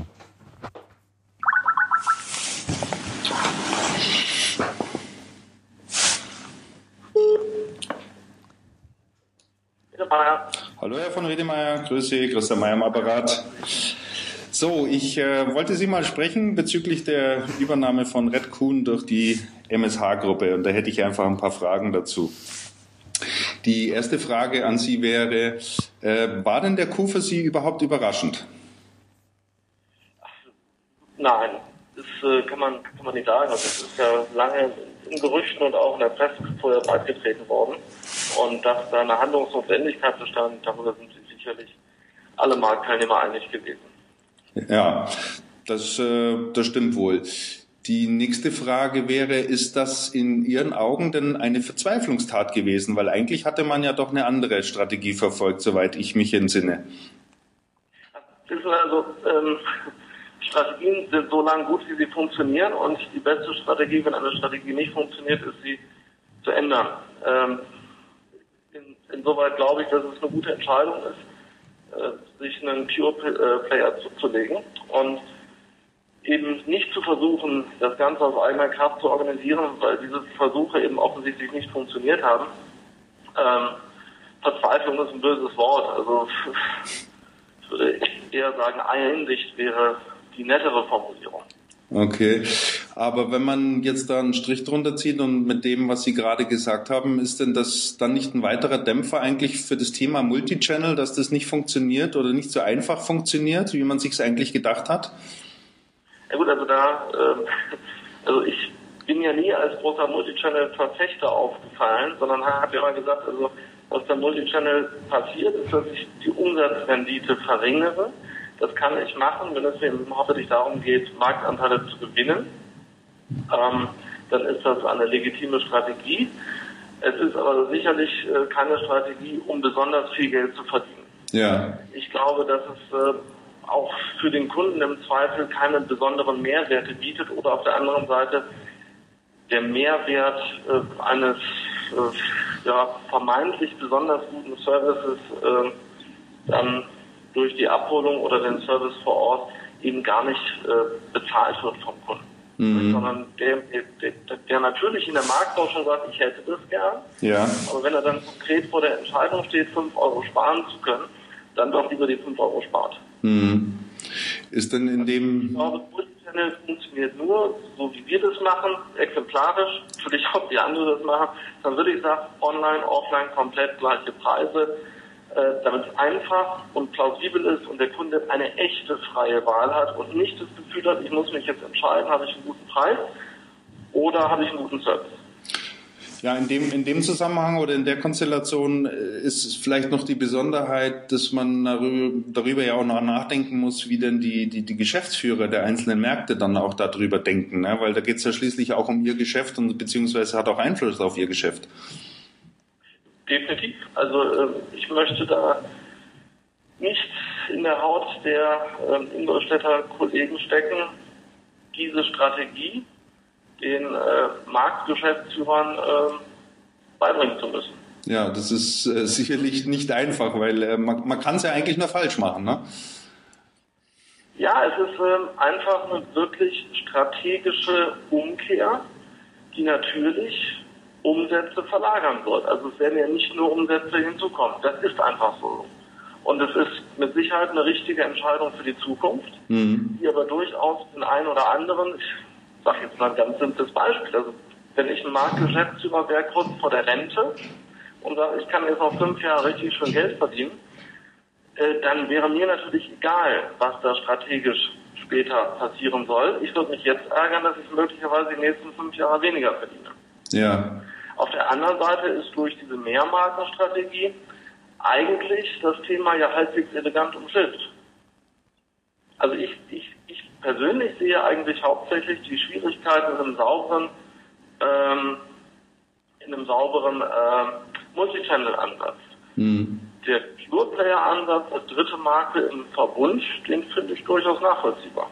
Ja, der ist durchaus nachvollziehbar. Trotzdem wird ja noch gesagt, dass äh, die, die, die Markenstrategie des äh, nichtsdestotrotz weiter vorangetrieben wird und äh, der Kellerhals, einer der Mitbegründer des Mediamarktes, hat ja auch ähm, darüber oder hat sich dahingehend geäußert, dass es ja auch eine Möglichkeit wäre, die ähm, Geschäftsführer beim Umsatz zu beteiligen, was der Online-Shop dann einspielt. Ja, das, äh, das ist sicherlich eine Idee. Auf der anderen Seite muss man natürlich auch sagen, dass das Online die Margen kleiner sind als offline. Mhm. Und wenn man das wenige dann noch verteilt, dann ist natürlich die Frage, ob, ob dann bei der Gießkanne die einzelnen Tröpfchen, die auf jedes zarte Pflänzchen noch kommen, ob die dann noch wahrgenommen werden. Also, ähm, mag sein, dass das funktioniert, also das äh, fehlt mir jetzt auch die Vorstellungskraft. Ja, also ähm, was jetzt die Ernsthaftigkeit dieser Markenstrategie anbelangt, glauben Sie, dass die denn da noch weiter vorangetrieben wird jetzt? wird jetzt einfach die nächste Zeit zeigen. Also ähm, ich denke, das, das ist jetzt ein erster Schritt, der mhm. gemacht worden ist. Mhm. Und äh, Sie sagten ja am Anfang, ich glaube, den Begriff Leidensdruck haben, haben Sie benutzt. Ja. Ähm, der, hat jetzt vielleicht beschleunigt. Ich denke, jetzt werden wahrscheinlich alle Beteiligten erstmal schauen, wie das Ganze sich in der Praxis, also wie es anläuft, ob es Vorteile gibt, ob es Synergien gibt ähm, ob die Vorstellungen, die alle Beteiligten von dem Deal haben, miteinander so umsetzbar sind. Mhm. Und werden damit wahrscheinlich erstmal beschäftigt sein. Mhm. In dem Zusammenhang, was glauben Sie denn, äh, welchen Job der Martin Wild noch vor sich hat? Er hat ja damals äh, die HOH gegründet, die er dann später an Cancom veräußert hat und äh, ist jetzt ja in Ingolstadt äh, beschäftigt und steht dort auf der Payroll. Was ist denn dem sein Job? Haben Sie da irgendeinen Einblick? Äh, nein, habe ich nicht. Äh, und ich glaube, die Frage müssten Sie dem Martin Will stellen. Also ich kann die wirklich nicht beantworten. Gut. Äh, also mir auch nicht vorstellen kann. Ja, ja, aber es, es, es drängt sich ja durchaus die Frage auf. Äh, man ist ja erstmal davon ausgegangen, dass er die Markenstrategie äh, des MSH-Konzerns dort vorantreiben soll, also im Online-Bereich. Und äh, ja, dann kam aber doch der äh, Kauf von äh, Redcoon hinzu. Und eigentlich hat man gedacht, der Martin Wild ist eben dazu da, um für MSH eine eigene Lösung zu implementieren. Deswegen frage ich eben. Ja, so sah der, der Titel auf seiner Visitenkarte aus. Äh inwieweit das jetzt Bestand hat und oder sinnhaft ist für die Zukunft, äh, kann ich von außen natürlich schlecht beurteilen, weil mhm. ich die, die Planung nicht kenne. Insoweit wäre es auch vermessen, etwas dazu zu sagen. Er hat es da wahrscheinlich in der Position, könnte ich mir vorstellen, aber nicht ganz leicht jetzt. Ja. Aber das ist jetzt noch eine Spekulation. Ja. Jetzt wird ja ähm, Red Kuhn als unabhängige Tochtergesellschaft äh, innerhalb der Mediasaturn Unternehmensgruppe weitergeführt, auch durch den Gründer, den Rainer Heckel, der ebenfalls mal ein Mediamarktmanager war oder dort im, äh, ja, im Management war sozusagen, dann später rausgegangen ist. Der bleibt auch weiterhin Gesellschafter und er wird auch im Wettbewerb stehen äh, zu Saturn und auch äh, zu Mediamarkt. Ähm, was glauben Sie denn, was der denen alles sozusagen ins, ins Heft rein diktiert hat, damit er seine Unabhängigkeit bewahrt? Also das ist eine äh, sehr gute äh, Frage. Also er wird wahrscheinlich weniger hineindiktiert haben können, als äh, die damaligen Mediamarkt-Gründer ähm, in ihren Vertrag rein diktiert bekommen haben ja. äh, oder konnten. Ja. Ähm, auch, auch das weiß ich nicht, weil ich also weder den Vertrag noch, noch äh, irgendwelche Details zu dem Kauf kenne. Mhm. Ähm, grundsätzlich finde ich es spannend, dass man wirklich versucht, verschiedene Marken im tatsächlichen Wettbewerb ähm, miteinander zu lassen, was auf der anderen Seite natürlich auch bedeutet, dass es schwerer ist, Synergien zu heben. Ja. Ähm, ich glaube sowieso, dass es in diesem speziellen Fall nicht so viel Synergien gibt. Mhm ähm, sodass ich den Ansatz da auch ganz vernünftig finde. Und also es wirklich spannend finde, wie eben Raccoon sich dann im Grunde in diesem hausinternen Wettbewerb behaupten wird und ob dann die Hausmacht dafür reicht. Also das, glaube ich, äh, ist das interessanteste Thema, was man sich in der nächsten Zeit anschauen muss. Mhm, ja. Denn es, es bedarf natürlich aus Sicht eines Raccoons dürfte es nicht dazu kommen, dass äh, eben gesagt wird von anderen interessierten äh, Offline-Betreibern, bitteschön Freunde, aber dieser und dieser Posten, der ist gerade für uns besonders ärgerlich, macht den doch mal weg.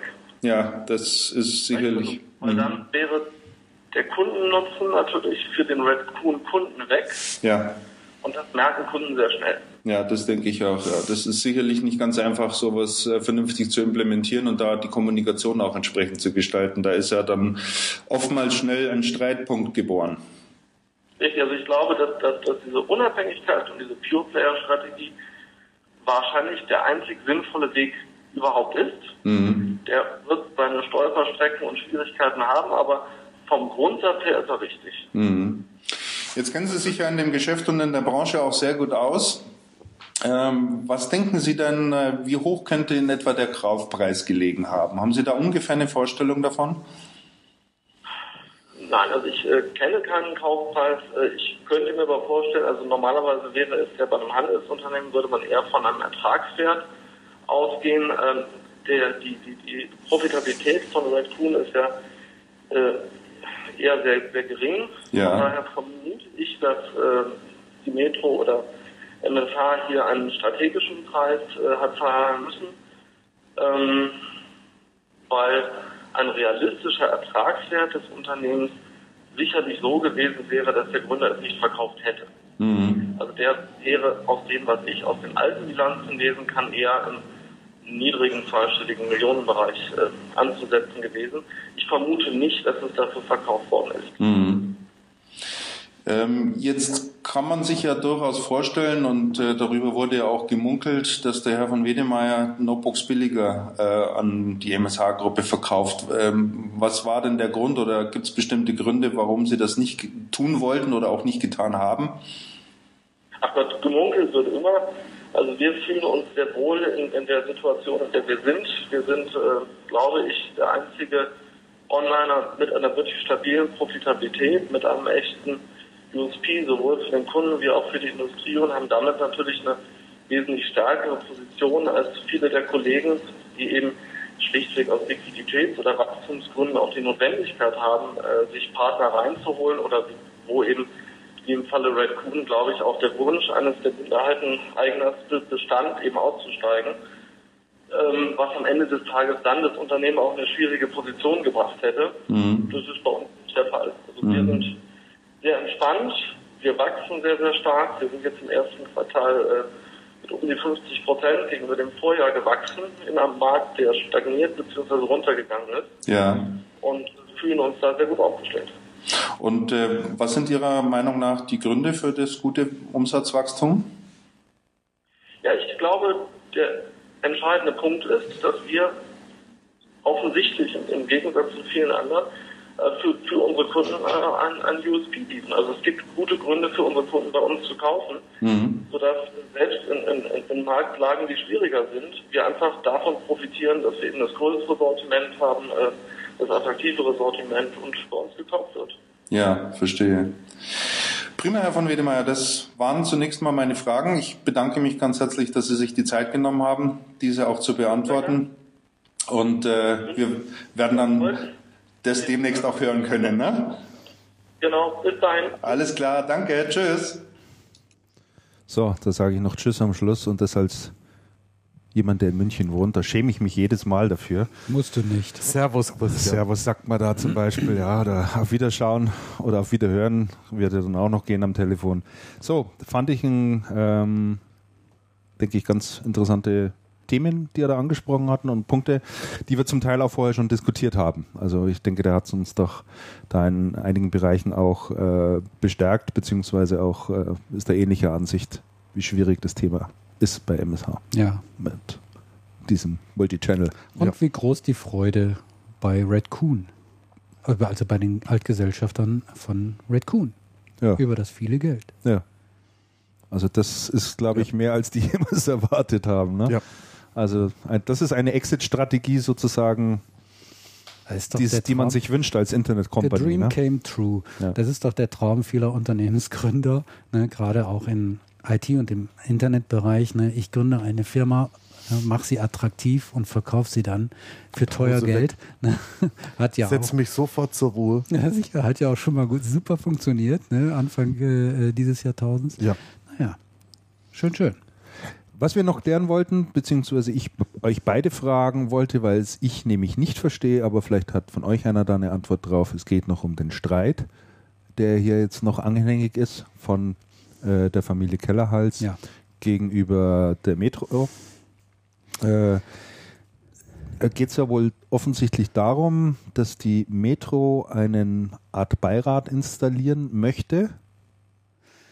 Ja, also kurz und gut, der, Metro äh, in Person des Vorstandsvorsitzenden Eckhard Cordes geht es natürlich tierisch auf den Geist, ähm, dass die beiden ähm, Minderheitsgesellschafter ihr Vetorecht haben und offensichtlich auch ausüben. Das heißt, wie immer, wenn er irgendeine ähm, Entscheidung treffen will, die halt gar nicht mal so strategisch sein muss, es geht ja auch um Besetzung von Geschäftsführerposten in den Märkten äh, dann muss er immer mit Stiefel und mit Kellerhals reden. Ne?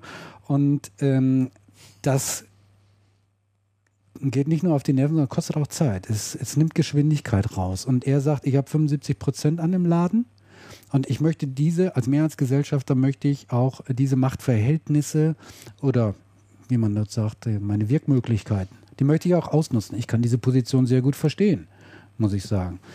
Ähm, für die für Keller, Hals und Stiefel scheint mir sehr, sehr viel Emotionalität äh, äh, darin zu stecken. Wenn ich Ihnen glaube, dass es Ihnen nicht darum geht, ähm, die restlichen, Ihre Anteile an die Metro noch zu einem Besseren Preis. besseren Preis ähm, zu verkaufen. Ähm, Sie sagen ja, das ist nicht Ihr Interesse, sondern Sie möchten pathetisch gesagt, Sie selber sagen es so pathetisch, Ihr Lebenswerk Ja. retten. Sie unterstellen Cordes ja, er will Ihr Lebenswerk zerstören. Also, Sie gehen da richtig in die Vollen.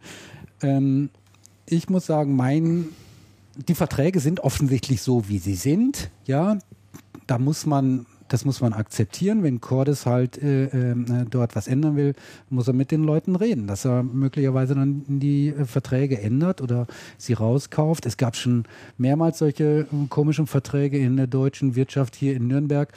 Äh, das war, ähm, war das Grundig. Ja, das war auch so ein komischer Vertrag, wo äh, die Witwe vom alten Grundig ja ewig viel Kohle noch äh, bekommen hat, auch als die Firma schon ruiniert war. Ne? Also ganz, ganz furchtbar. Aber die Verträge sind so, wie sie sind. Ich verstehe jetzt Keller, Hals und Stiefel nicht wirklich, muss ich sagen. Ja, also sie haben eigentlich mit der Firma, ja, sie sind als Gesellschafter noch tätig, aber sind aus dem operativen Geschäft raus.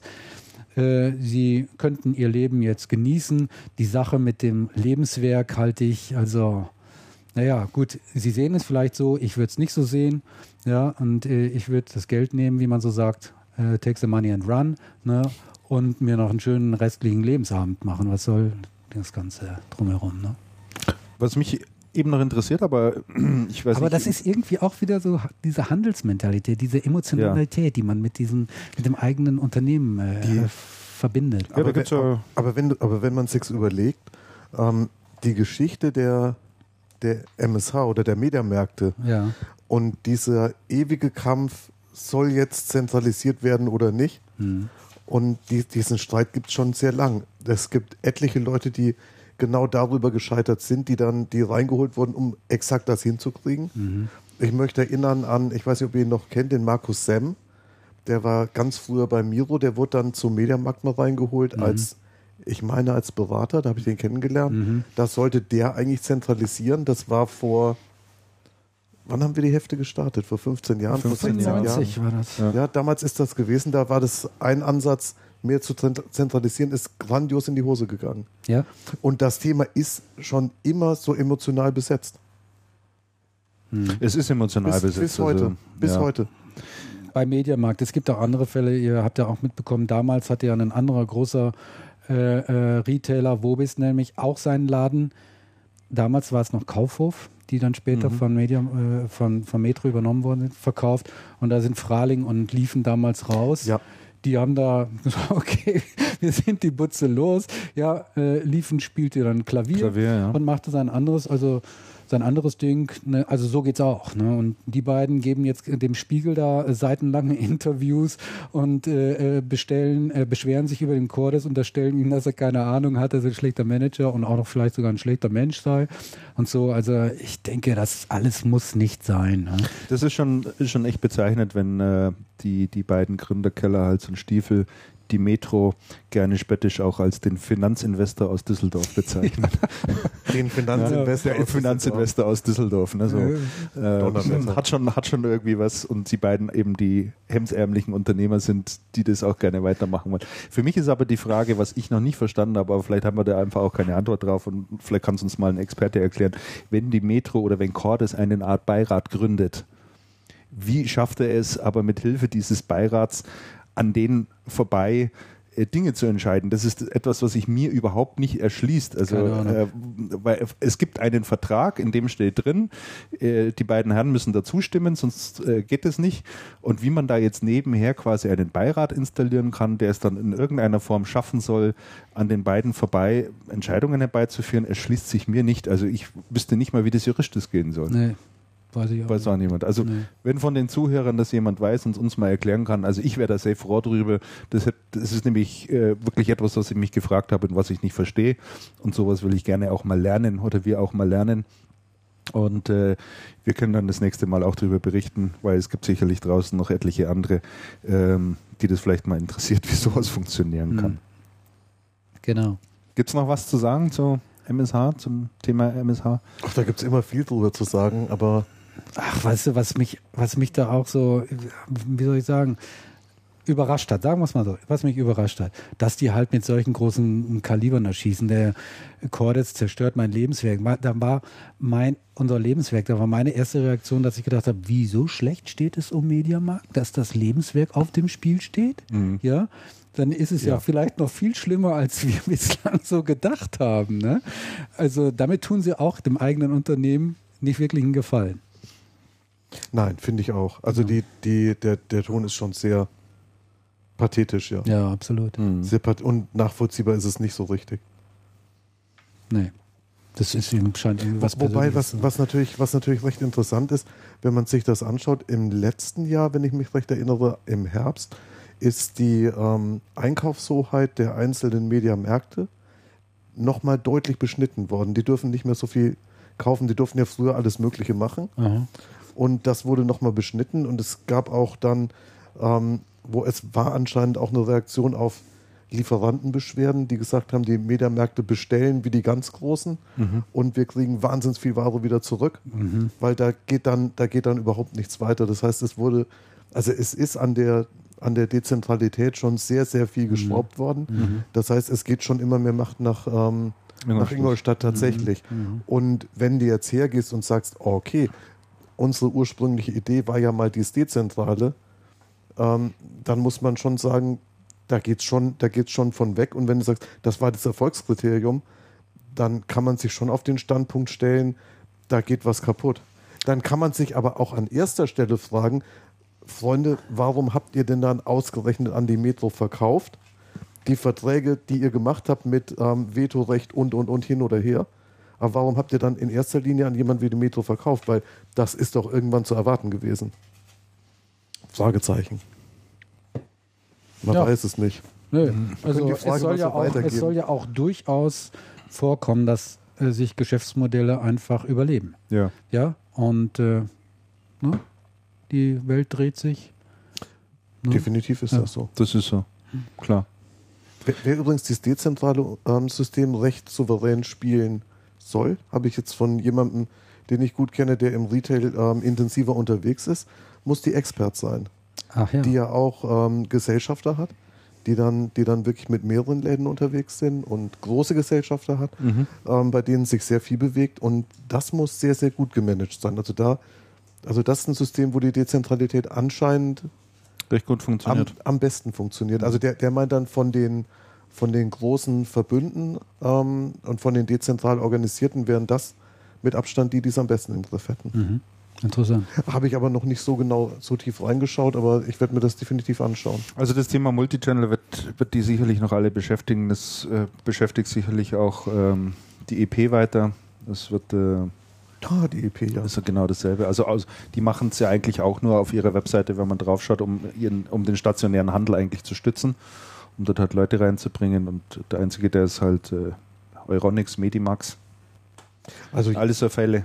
also ich, ich denke, ich denke wirklich für eine, für eine Multi-Channel-Strategie, für eine echte, ist Dezentralität was eher behinderndes. Ja.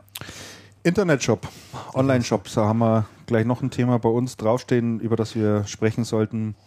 Äh, Lenovo hat einen äh, Webshop äh, auf ihrer Seite äh, eröffnet und verkaufen dort. Ja, wusstet ihr das eigentlich? Ja, Hm. also wir, wir hatten im Rahmen unserer Berichterstattung darüber geschrieben. Die Kollegin Wöhe hatte darüber gesprochen gehabt und auch Weil ich frage deshalb, weil mein Eindruck ist, dass Lenovo das gar nicht so wirklich äh, An die bekannt große macht. Glocke ne? An die große Glocke, nicht. genau. Nein, definitiv noch nicht. Äh, meinst du, das kommt Noch noch? nicht. Ich weiß es nicht. Ähm, Man muss das ja so, die Last ja auch so langsam ein bisschen hochfahren, ne? Pass auf, also meine Beobachtung da dazu war, ich bin äh, äh, darauf aufmerksam gemacht worden durch einen Händler. Und der sagte dann, ähm, ja, also auch so wieder sofort emotional, das ist eine Kriegserklärung an den Lenovo-Handel und so weiter und so fort. Und war also wirklich, äh, wirklich stinksauer. Ich habe mir das dann äh, mal angesehen und eins ist sicher klar, Lenovo Deutschland hat das nicht gemacht, um ihren Vertriebspartnern einen Gefallen zu tun. Das ist schon mal klar. Ja? Oftmals funktioniert so etwas ja so, dass die entweder europäische oder amerikanische Mutter sagt, ähm, hört mal zu, wir haben jetzt das und das hier bei uns installiert, das läuft super. Wäre das nicht eine gute Idee, wenn ihr das in Deutschland auch macht? Und dann hat der Deutschland-Geschäftsführer kaum eine andere Chance, als zu sagen, ja klar, wir probieren es mal aus. Ne? Also finden wir toll, dass das bei euch... Der kann, Und- der kann so lange Nein dazu sagen, wie seine eigenen Umsätze in Ordnung sind. Und sobald der einen Umsatzrückgang hat, hat er ein Erklärungsproblem. Sowieso. Dann gehen die Amis her und sagen, siehste, Spätestens weil dann. du nicht. Tschüss. Ja, oder man sagt halt, man kann die Marktanteile sogar noch weiter ausbauen. Man sieht Ja, das halt ja, als ja, ja, additives Geschäft. Ne? Super Geschichte. Also wir haben ja, wir alle drei haben ja für, auch für amerikanische Unternehmen äh, gearbeitet. Christian macht es ja immer noch. Und äh, daher wissen wir, wie da die Mechanismen, äh, Mecha Mechanismen sind. Und wir wissen aber auch, welche Gestaltungsmöglichkeiten man als Deutschland-Chef dann hat. Äh, man kann dann äh, ja durchaus, sagen wir mal, den Willen äh, umsetzen. Aber man kann das dann auch so in, äh, realisieren, dass es einfach nicht funktioniert. Ne?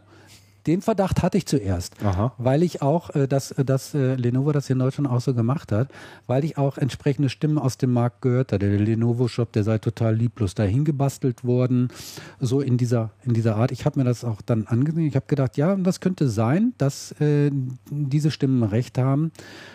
Und ähm, dann bin ich aber doch ins Zweifeln geraten, weil, ähm, weißt du, ich finde, wenn so ein Hersteller so einen, äh, einen eigenen Online-Shop ma macht, tun ja viele, ähm, dann ist das in gewisser Weise auch absolut okay, wenn er da seine Listenpreise draufsetzt. Ne? Denn es gibt draußen Verbraucher, die sagen, "Hm, ich gucke jetzt mal beim, nennen wir mal einen Namen Fujitsu, was der jetzt so hat. Und dann sehen die da ein Notebook und denken, oh, prima, das ist das Richtige für mich, bestellen einfach zum Listenpreis. Ja. Ne? Ja, ja, ja. Ideal. Ja. Ne? Ähm, aber was der Lenovo macht, der, der operiert da mit durchgestrichenen Preisen. Und das finde ich irgendwie komisch. Ne? Nun ist dieser gesamte Notebook-Markt für ähm, Leute, die nicht wirklich dich Tag ein, Tag aus damit beschäftigen, sowas von intransparent, gerade was auch Lenovo betrifft. Da gibt es ja von den verschiedenen Modellen noch so Unterrubriken, da blickst du gar nicht mehr durch. Ne? Ich habe dann nämlich ist tatsächlich, richtig. ich habe dann tatsächlich mal, dann nimm mal so so ein T510 oder so. Dann haben die da noch mehrere Buchstaben dann da SX. hinten und dann noch SX. Hieroglyphen und weiß der Teufel. Dann habe ich, ich habe nämlich mal Also es versucht, sind im Übrigen zwischen 80 und 130 Modelle, die jeder Hersteller, der im Notebook-Geschäft drin ist, hat. Und unterschiedlichen Modellen. unterschiedliche RAM-Ausstattung, unterschiedliche Festplattenkapazitäten, Also unterschiedliche gefühlt Prozessoren. Bei so mir so waren es noch viel mehr. Ne, ich hatte nämlich da mal gesagt, wie liegt denn der Lenovo jetzt mit seinem durchgestrichenen Preis? Liegt er vielleicht trotzdem noch Mhm. über den Preisen der Händler? Ich habe es nicht wirklich rausgefunden. Also weil ich einfach die Produkte nicht vergleichen konnte. Ne? Ähm, mein, ist wie Mobilfunk. ja, wahrscheinlich. Also ist schon eine komische Geschichte. Also und dass die halt jetzt auch Lenovo, ich habe jedenfalls keine öffentliche Ankündigung gesehen, dass sie sagen, wir haben jetzt übrigens auch die Möglichkeit, oder ihr, liebe Verbraucher, habt die Möglichkeit, bei uns direkt auf der Seite zu kaufen. Habe ich nicht gesehen. Ähm, naja. Für mich ist das auf jeden Fall ein weiteres Mosaikstein oder ein weiteres Argument für mich, äh, ähm, äh, zu sagen, liebe Händler, macht euch bloß nicht abhängig von dem Hersteller. Ne? Denn der Hersteller ist primär nicht daran interessiert und sieht auch nicht seine Aufgabe darin, euch erfolgreich zu machen. Das müsst ihr schon selber machen. Ne? Also der Hersteller nutzt euch, Händler, um sich selbst erfolgreich zu machen. Und ihr, liebe Händler, solltet halt eben genauso diese Strategie verwandeln. Nutzt den Hersteller, damit ihr erfolgreich werdet.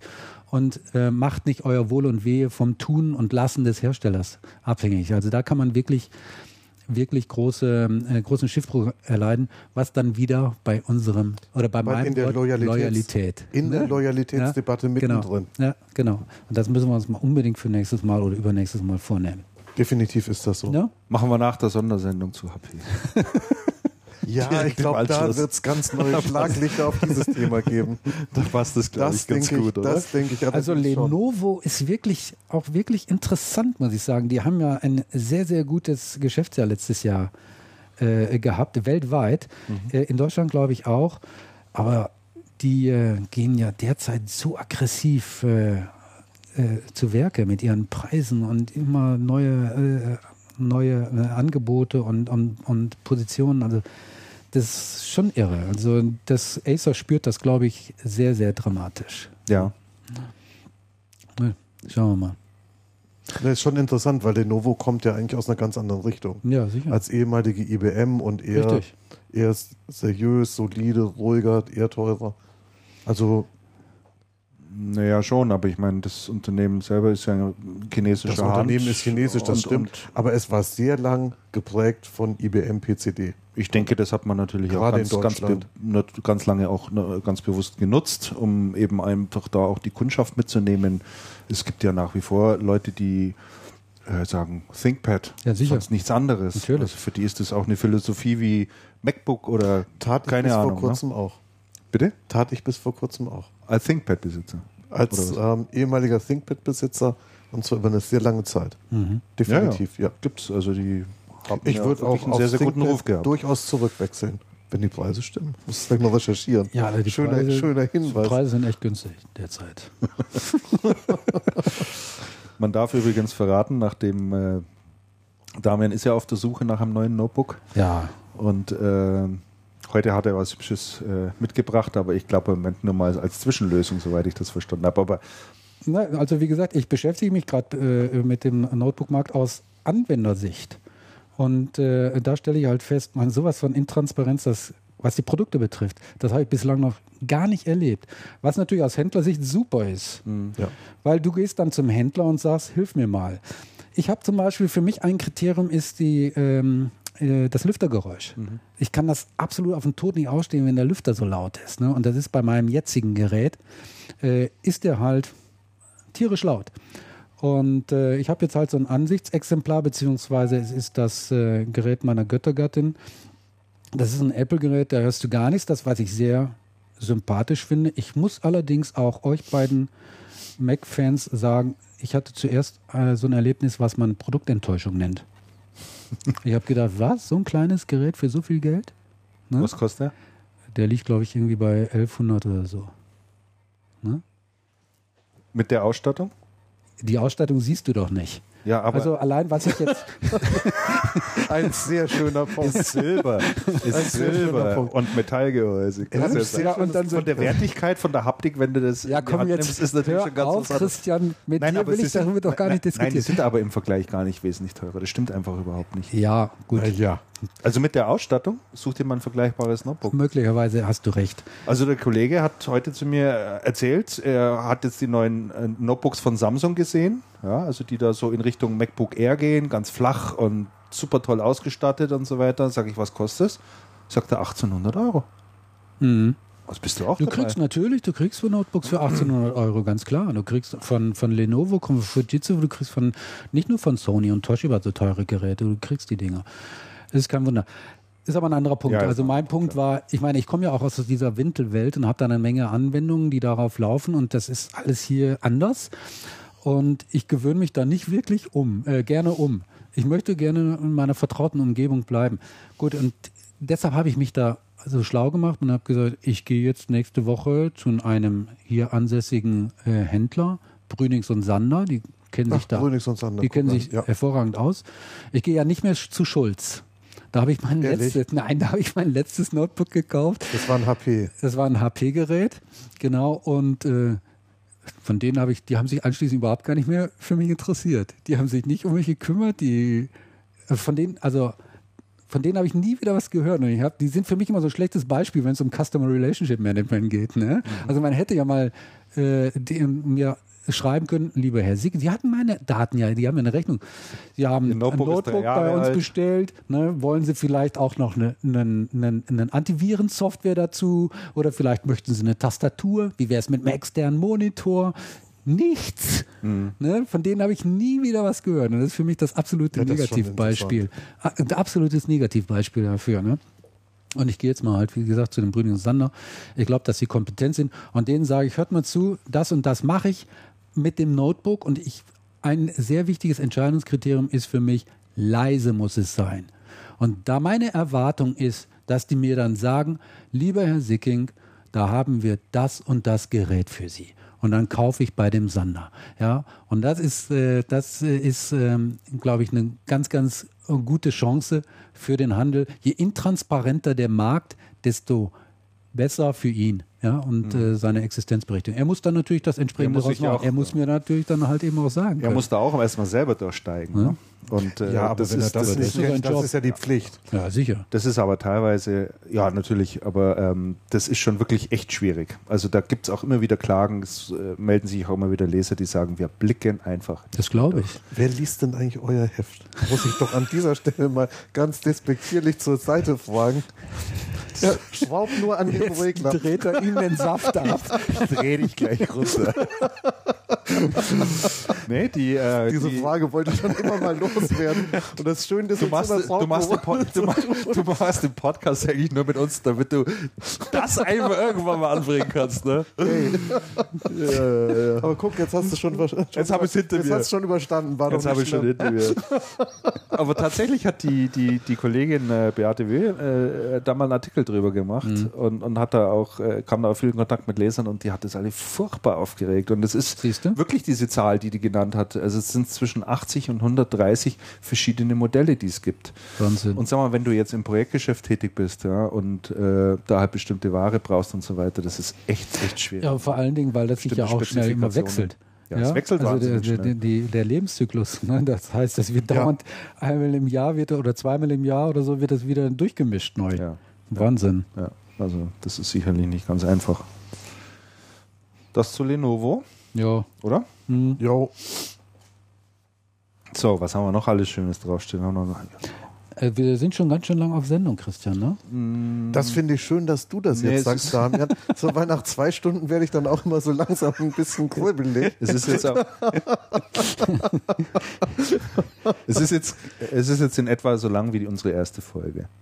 Das heißt, Ach, wir du kommen, meinst, äh, wir müssen uns immer wir, steigern. Nein, ich meine überhaupt nicht, dass wir uns steigern müssen.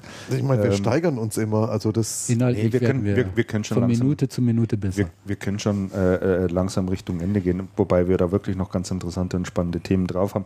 Die großen Themen, da kommen wir heute eh nicht mehr dazu, die zu besprechen, das schieben wir. Das sind aber teilweise auch Themen, die, die zeitlos sind. Äh, über Acer hätte man noch sprechen können. Ja. Aber vielleicht Wisst ihr das eigentlich, warum, warum, ähm, Lanchi? warum Lanchi gegangen? Wisst ihr da was Na, drüber? wegen der Zahlen, denke ich mal. Ja, aber das vierte Quartal bei Acer ist noch nie gut. Ich habe mehrere, ich habe mehrere Jahre zurückgeschaut. Ja. Das vierte Quartal bei Acer ist noch nie wirklich ein starkes Quartal gewesen. Es hätte aber mal Das ein hat- starkes werden sollen. Das soll es ja jedes Jahr, aber es ist, es ist kein einziges Jahr ein wirklich starkes geworden. Und es hat anscheinend ganz massiv was mit der ähm, sehr starken Konsumerausrichtung bei, bei Acer was zu tun, weil das Weihnachtsgeschäft geht ja immer, also gerade wenn du im Retail unterwegs bist, vorgezogen, weil die ordern ja sehr viel früher. Und dann ist das vierte Kalenderquartal halt immer ein bisschen, immer ein bisschen mau. Aber woran hat denn das wirklich gelegen? Denn es war ja in der Meldung gestanden, er hat das Vertrauen des Aufsichtsrats nicht mehr bekommen. Also, Und das ist ja eine, ich meine, das waren ja wirklich, da- das war ja Da muss das waren ja richtig starke, starke Worte in, in so einer kurzen Meldung. Ja, da muss, Oder? also, da muss richtig Stunk gegeben haben.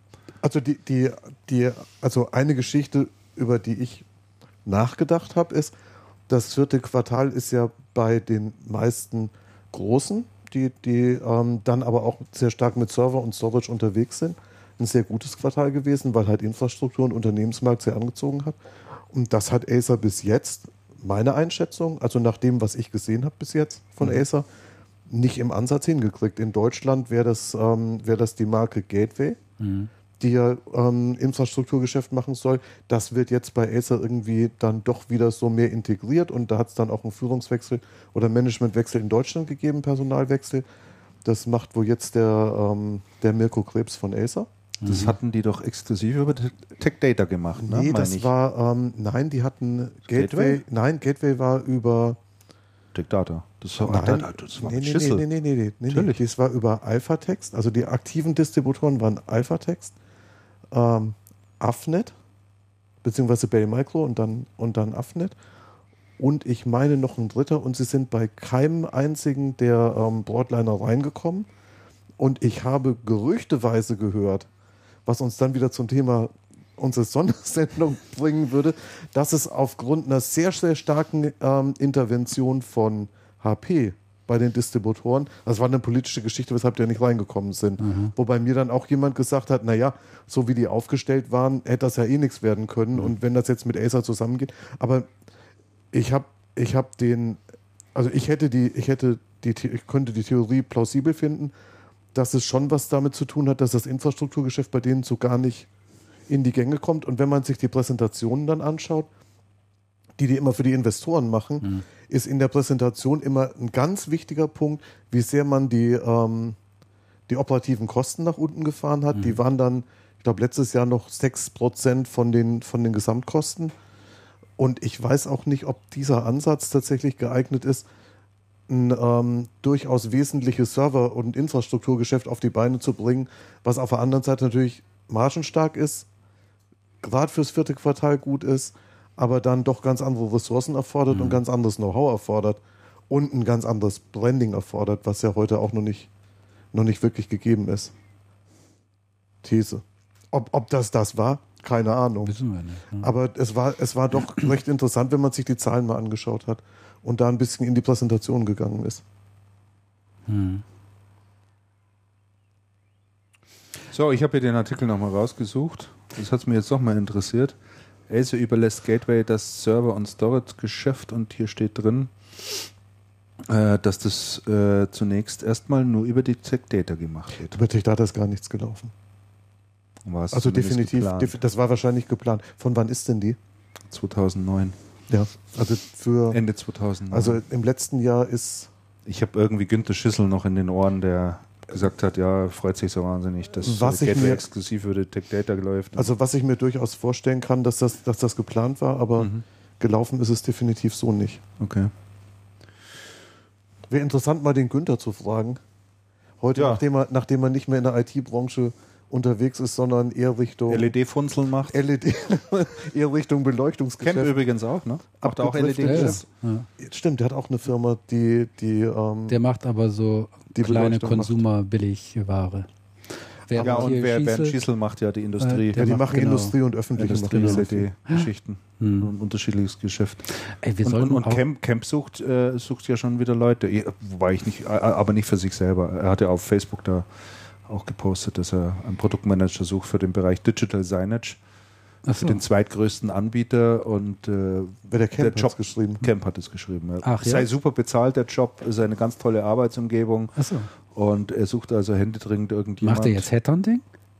Ja, ich denke, das ist ein Freundschaftsdienst gewesen, Also. dass er das auch noch veröffentlicht. Aha. Aber er hat auch immerhin dazu geschrieben, Digital Signage ist der Markt für die nächsten Jahre. Also was definitiv, was definitiv stimmt, wenn man Das sich sagt Intel übrigens auch. Es, was definitiv stimmt, wenn man sich anschaut, was im Moment im Bereich Retail los ist, also Einzelhandel. Der Einzelhandel kniet sich mittlerweile tatsächlich ernsthaft ins Thema Digital Signage. Die ähm, planen im großen Jetzt kommt, wieder, jetzt kommt die ja nicht wieder mit Konrad Elektronik. um zu Konrad Elektronik ist schon ziemlich weit. Konrad, Das war meine Konrad Elektronik. Jetzt. Hey! Konrad Elektronik ist tatsächlich schon ziemlich weit. Aber we- wenn man es sich anschaut, der Retail macht, tut ernsthaft was. Wir sitzen zusammen im Büro mit einem kleinen System, das habe ich glaube ich schon mal gesagt. Die sind in dem Bereich aktiv mit einem Stück Software. Die, haben, ähm, die sind unterwegs gewesen auf der Euroshop in, in Düsseldorf, die parallel oder ein bisschen vor der Cebit stattgefunden hat. Die haben gesagt, ähm, das Interesse der Aussteller an ihrer Signage-Lösung überwältigen, der, der, der, ähm, der Besucher. Die haben alles, was an Retailern unterwegs ist, Rang und Namen hat, quer über Europa bei sich am Stand gehabt. Ja, Wirklich ich meine, das Thema wird halt jetzt interessant, weil, weil jetzt endlich die Intelligenz dahinter sozusagen auch da ist. Also du kannst es einfach vernünftig ansteuern, du kannst es vernünftig managen, du kannst es vernünftig distribuieren, das ganze Zeug, was da Ja. drüber laufen soll. Und das hat halt lange Zeit gefehlt, aber das kommt halt jetzt. Da ist einfach die Intelligenz der Motor dafür, dass das halt dann interessant wird und weil es vielfältig ist. Man Ja. muss nicht hinhängen und es läuft ständig dasselbe Zeug drauf, sondern du bist da halt mittlerweile sozusagen interaktiv. Und äh, da ist das sicherlich ein ganz interessantes Geschäft. Und schaut euch an, die große Installation, ich weiß nicht, ob ihr es hier in München schon gesehen habt, die große Installation, die von Ströer gerade gemacht wird. Die Ströer stehen, stellen deutschlandweit Stelen auf. Ähm, äh, mit Monitoren, die dann, die dann auch bespielt werden sollen mit so, mit so einer Art Business TV, wenn ich es wenn ich's richtig im Kopf habe. Das ist eine Milliardeninvestition. Die sind lang vor der Investition zurückgeschreckt, weil sie gesagt haben, wir haben gerade erst diese großen Wände, wo, die, wo diese, diese Poster so durch, Ja, durchrollieren ja. nicht mehr richtig zeitgemäß, aber zu dem Zeitpunkt, wo sie es verabschiedet haben, war, war, es halt, war es halt schon Stand der Technik.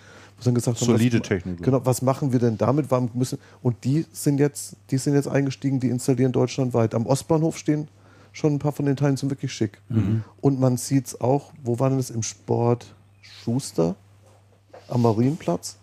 Ist eine, ist eine ganz interessante Installation. Gut, die machen das nicht so durchgängig, also da, da hat man nicht viele Möglichkeiten, aber auch da. Also man, man sieht es wirklich mehr und mehr und es wird ein, es wird ein richtig interessantes Thema werden.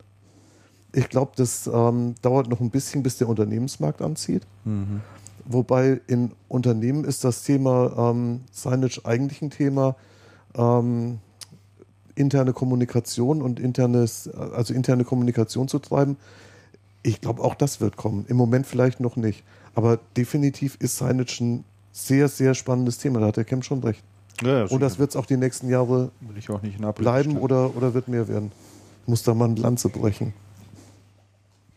Zwei Themen würde ich noch ganz gerne kurz besprechen oder würde ich noch ganz gerne ansprechen wollen. Das ähm, beim einen, glaube das sollte man auch nicht unerwähnt lassen. Viele haben sicherlich mitbekommen, aber vielleicht dann noch mal ein paar Worte dazu. Microsoft hat äh, Intune gestartet. Das habt ihr vielleicht auch mitbekommen. Intune ist der erste oder ein eigentlich vom Handel sehr lang ersehnte Cloud-basierte Dienst, der es gestattet, PCs gerade von kleineren und mittleren Unternehmen äh, fernzuwarten, wo also ist allerlei Dienste dahinter stecken, Systemmanagement. Systemmanagement zu betreiben, Patches aufzuspielen, Software abzudaten und, und, und, alles Mögliche damit zu machen. Äh, Das haben die ja in Las Vegas jetzt auf der Partnerkonferenz mit äh, großen Brimbamborium auch angekündigt. Ist jetzt eben auch verfügbar und äh, bietet äh, so nach meinem Dafürhalten gerade Händlern, die jetzt mit dem Cloud-Geschäft noch nicht allzu viel zu tun haben, eigentlich eine ganz gute Möglichkeit, da mal einzusteigen, weil das eigentlich ein Geschäft ist, was sie heute teilweise schon machen. Also sie haben betreuende Arztpraxis oder sie betreuen eine Rechtsanwaltskanzlei, da müssen sie regelmäßig hinfahren und nachschauen, ist alles in Ordnung, müssen Patches aufspielen und und und. Und das können sie eben heute äh, von ihrem Ladengeschäft aus sozusagen machen, also ferngesteuert. äh, das ganze Zeug. Das heißt, die Arbeit und die Vorgehensweise im Prinzip bleibt gleich. Man muss sich vielleicht ein bisschen an die, an die Oberfläche gewöhnen, kann dort aber alles machen. Man hat die Fahrerei nicht mehr. Man muss nicht mehr tausende von CDs äh, mitnehmen und das Zeug dann alles einspielen. Das ist natürlich schon ganz praktisch und man lernt dadurch äh, sicherlich auch einfach mal die andere äh, Art der Bezahlung kennen, äh, weil das geht hier nämlich auch im Abo-Modell.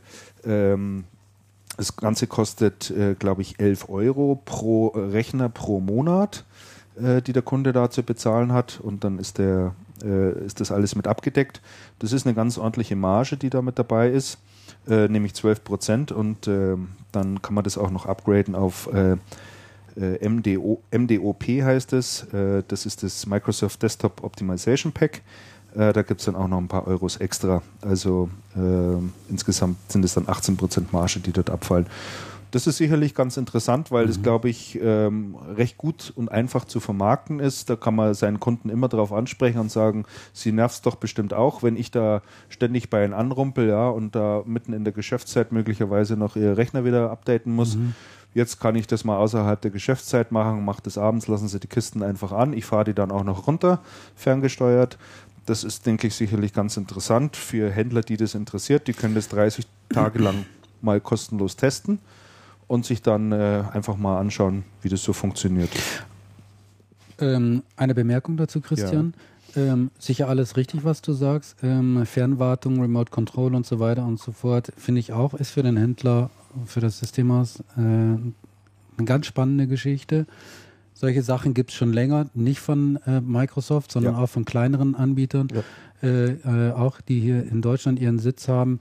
Ähm, auch dies sollte man sich mal anschauen, was die zu bieten haben. Es sind auch spannende Als Alternative, Sachen. Ja, genau. Natürlich. Und ähm, ich habe jetzt gerade mal bei euch auf der Seite gesehen, bei der CP, da sind auch sogar ein paar Firmen, die da ähm, eine Werbung geschaltet haben dafür. Also da gibt es einige Anbieter.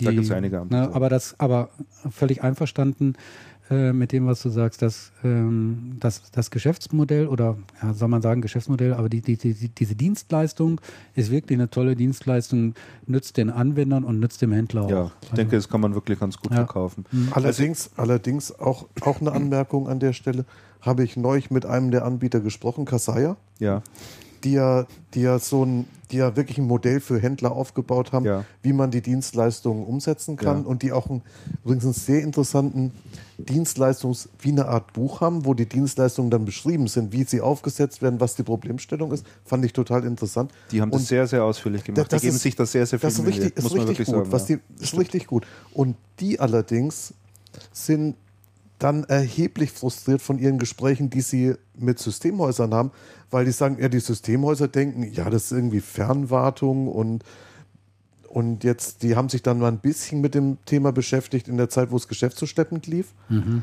Und jetzt, wo sie dann doch wieder mal einen Server mehr verkaufen, mhm. ziehen sie alle wieder die Finger weg. Aha. Und so richtig, ähm, so richtig verinnerlicht dass das Dienstleistung ist, dass das attraktiv ist, dass das Vorteile bietet, dass man sein Geschäft neu richtig umstricken kann, haben sie nicht. Die sagen, wenn du mit jemandem sprichst, wenn das, ähm, wenn das Ältere sind, die schon länger im Geschäft sind, kannst du gleich total vergessen. Mhm. mhm. Bei Jüngeren, die verstehen das sofort, die mhm. machen das. Aber die sagen, erheblich schwer, den Leuten das beizubiegen. Mhm. Die verkaufen dann doch lieber drei Server, an denen sie wenig verdienen, als wirklich dann in so ein sinnvolles Modell einzusteigen. Man geht dann natürlich immer, ist immer bestrebt, den Fand einfachen Weg zu gehen. Also Schade eigentlich. Ich kann das, ich kann das bestätigen. Ich habe mir die Lösung von Kaseya auch mal, mal angesehen und, und, und vorführen lassen. Es ist wirklich eine ganz tolle Geschichte, die die da äh, am Start haben. Ich denke, für Kaseya ist natürlich ähm, eine der Herausforderungen, das Unternehmen ist nicht sehr bekannt. Mhm. Also das ist natürlich das schon ist etwas, äh, wo man sagt, ja, äh, was habt ihr da für eine Software und wer steckt da eigentlich dahinter und so weiter und so fort. Und wenn dann natürlich ein Unternehmen wie Microsoft daherrumpelt Klar. Ja, und sagt, so, wir haben jetzt da was, dann ist natürlich die Aufmerksamkeit auch letztlich eine andere. Wobei man dazu auch sagen muss, auch das Intune ist noch alles andere als perfekt. Also ja. da fehlt es noch äh, an einigen Ecken und Enden. Es äh, ist zum Beispiel keine Backup-Möglichkeit vorhanden. Also du kannst nicht ein Backup äh, von den Daten deiner Kunden zum Beispiel machen. Es gibt noch keine API-Schnittstelle, wo du nochmal spezielle Dienste aufschalten kannst. Mhm. Ja, also Dinge, die die Lösung von Kasaya zum Beispiel mit drin hat. Ähm, und dann kannst du zum Beispiel ähm, auch nicht das Antivirenprogramm, was der Kunde drauf hat, äh, äh, verwalten damit. Das ist schlecht. Ja. So, und das ist natürlich schon, ein Antivirus- Antivirenprogramm Updates ist, eigentlich ein ist Muss. sehr wichtig. Ist ein Muss. Ja, da brauchst du dann halt nochmal speziell die Lösung. Ja. Wobei die natürlich mittlerweile auch alle mit einer Konsole bedient werden können. Kannst ja auch alles ferngesteuert machen. Aber dennoch ist, fehlt da schon noch einiges. Ich wollte nochmal darauf hinweisen, das Intune sich durchaus Wobei, mal, wobei mal auch, anzuschauen. auch sehr interessant an der Microsoft-Ankündigung. Microsoft hat ja gleichzeitig dann eine Studie mit online gestellt. Ja. Das ist eine ähm, Studie, die die international durchgeführt haben. Ich meine, 5000 Unternehmen befragt oder so. Eine, eine sehr hohe Fallzahl. Und das Ergebnis der Studie war, dass bis zu 40 Prozent der Unternehmen, auch mittlere und kleine Unternehmen, sich vorstellen können, demnächst auf Cloud-Anwendungen aufzuspringen und dafür Geld zu bezahlen. Ja, gerade was solche Themen anbelangt. Also ich meine, das ist wirklich absolut naheliegend, weil Ja. das ein Muss ist. Absolut. Das heißt, die, das heißt aber letztendlich im Umkehrschluss, die Unternehmen sind in Deutschland schon erheblich weiter als der Channel, der sie bedient. Ja, vor allen Dingen halt die gerade, ja, vor allen, vor allen Dingen eben Ja, gerade das sehe ich doch wirklich so. Da Nee, vor du allen Dingen die Ja, ja. Nee, die kleinen Unternehmen. Vor allen Dingen die kleinen Unternehmen und dann halt die großen Konzerne, Ja. äh, die halt da auch äh, erhebliches Einnahmepotenzial sehen. Im Mittelstand ist das Thema, glaube ich, eher noch nicht so angekommen. Aber lass uns das, das Thema Cloud vor allen Dingen, ich meine, wir müssen das jetzt auch wirklich mal ähm, Cloud müssen wir dringend auch zum, angehen. zum, zum großen Thema hier machen, äh, weil es auch ähm, so viele Facetten hat und, äh, Und Cloud wird alles verändern. wird sicherlich definitiv. viel verändern, äh, wenn auch nicht alles. Und äh, noch sind die Christian. Umsätze, nein, noch sind die Umsätze auch jetzt wirklich in einem Bereich, ähm, äh, da muss man schon noch ein Stück weit am Boden bleiben und da gibt es auch äh, genügend Stimmen und auch genügend Studien, ähm, wo man das auch mal ein bisschen handfest äh, belegen kann. Also, Microsoft Intune, belassen wir es damit mal mit, äh, mit Cloud sozusagen. Wir sparen uns das noch von andermal auf. Ähm, so, nachdem wir jetzt in Richtung Abschluss gehen, ich fand es ja ganz schön. Äh, ich habe da auch Feedback drauf bekommen. Ähm, wir hatten ja gesagt, vielleicht sollten wir so am Schluss der Sendung noch so ein paar Produkte mal picken, wie man das so schön nannte. Also Empfehlung machen auf Dinge, die wir interessant fanden oder auch nicht so interessant fanden oder total Schrott und Käse ist und man davor warnen muss. Ich hatte das letzte Jahr mal äh, dann äh, über den Schlafphasenwecker gesprochen. Der äh, habe ich tatsächlich auch Feedback bekommen. Ähm, der wird jetzt da auch angeschafft und viele waren da tatsächlich auf der Suche nach sowas, weil sie genau eben auch vor derselben Problematik standen. Aha. So, und äh, ich sehe, wir haben zumindest zwei Picks draufstehen. Vielleicht hat der Andreas noch einen im Kopf, weiß ich nicht. Da muss man mal sehen. Ja, Aber ich habe gestern so einen, den gibt es bloß noch nicht. Gut, dann kommst du. Dann macht ihr mal zuerst. okay, gut. Der Damian hat was Interessantes, äh, wie ich finde, aufgeschrieben. Damian will über Autos sprechen. Ja, über Dienstwagen. Ja. Ähm, ähm, und zwar ist das ja ein total beliebtes Thema, auch im äh, IT-Handel, aber auch bei Herstellern, Distributoren und so. Und ähm, mir ist aufgefallen, ähm, dass Mercedes da ein ganz, ganz interessantes Produkt jetzt äh, auf den Markt gebracht hat, nämlich ein S-Klasse Mercedes. S-Klasse Mercedes. S-Klasse. Der nur Ich habe auch zweimal hinschauen müssen. der 5,2 Liter verbraucht. Diesel. Zwei Tonnen Auto. Also ist 5,2 Liter Diesel. auf 100 Kilometer. Eine S-Klasse. Also mit laufendem Motor. Vierzylinder Diesel. Ne? Nicht anschieben oder so. Vierzylinder Ein Diesel. Das ist ein Vierzylinder Diesel. Das ist also Seit wann wird denn Vierzylinder in der S-Klasse verbaut? seit, jetzt. Das ist, äh, ich will nicht sagen, das ist eine Revolution. Revolution wird immer viel gesagt, aber das ist tatsächlich eine Innovation. Ein, ähm, die hatten schon mal einen Fünfzylinder-Diesel, habe ich äh, gelernt, vor Jahren. Jetzt haben sie einen Vierzylinder-Diesel. Und nach dem, was, äh, ich habe es jetzt in der Automotorsport gelesen, ähm, was die, die selber das Auto gefahren haben, die haben bei zügiger Autofahrt haben die natürlich mehr verbraucht. Ne? Also wenn du halt über 200 äh, fährst Dauertempo, zieht sich der Motor mehr rein. Da kommst du auf 8,5 Liter, schrieben sie. Aber sonst merkst du nicht, dass du einen Vierzylinder äh, Diesel fährst. Der hat einen Stimmt Drehmoment, das ist gigantisch, 500 Newtonmeter. Also ist irre, der geht also wirklich auch ab wie Schmitz Katze äh, aus äh, in, in, äh, in äh, niedrigen Drehzahlen. Was macht er denn von 0 auf 100? Lass mich gucken, ich habe es extra mitgebracht. 8,2 Sekunden. Ist in Da ist aber nicht zu meckern. Ist in Ordnung. Nee. Für so ein Schiff. Ne? Für so, ein, für so ein Schiff. Zwei der- Tonnen wiegt der, ne? Der wiegt, der wiegt richtig.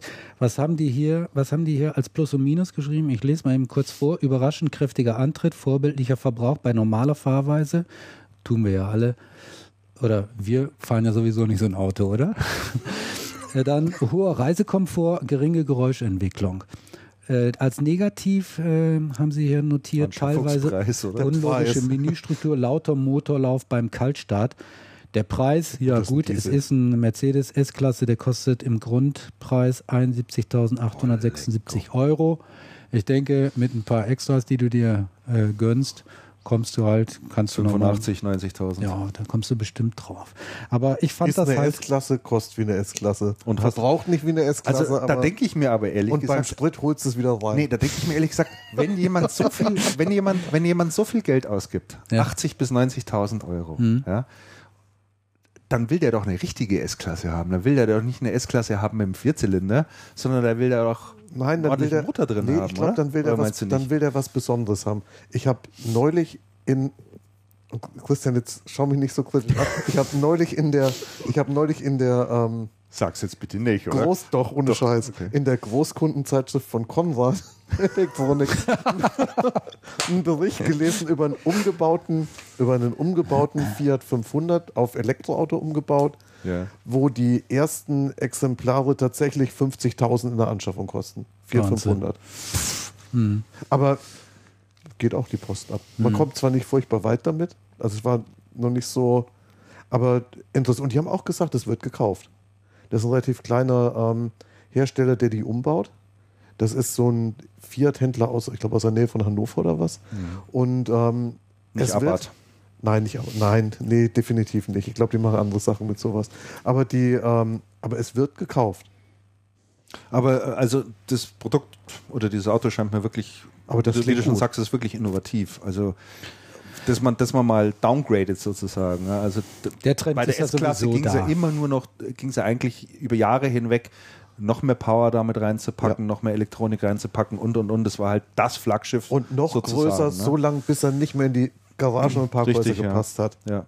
Und das, das ist schon ganz interessant. Also dieses ja. Downgrading im Automobilbereich ist ja auf breiter Front derzeit da. Also vieles, was früher Sechszylinder hatte, hat heute Vierzylinder, dann mit, äh, äh, mit Turbo-Unterstützung und so weiter und so fort. ja, also dieser, teilweise, ja. dieser Trend Ja. ist ohnehin da. Das macht die Autos leichter, äh, verbrauchsärmer und verhilft eben auch ähm, die gesetzlichen äh, Richtlinien in Bezug auf CO2-Ausstoß. Wenn es das ganze Material auch mitmacht. Also Ja. ich meine, die Vierzylindermotoren sind eben jetzt so weit und so leistungsoptimiert.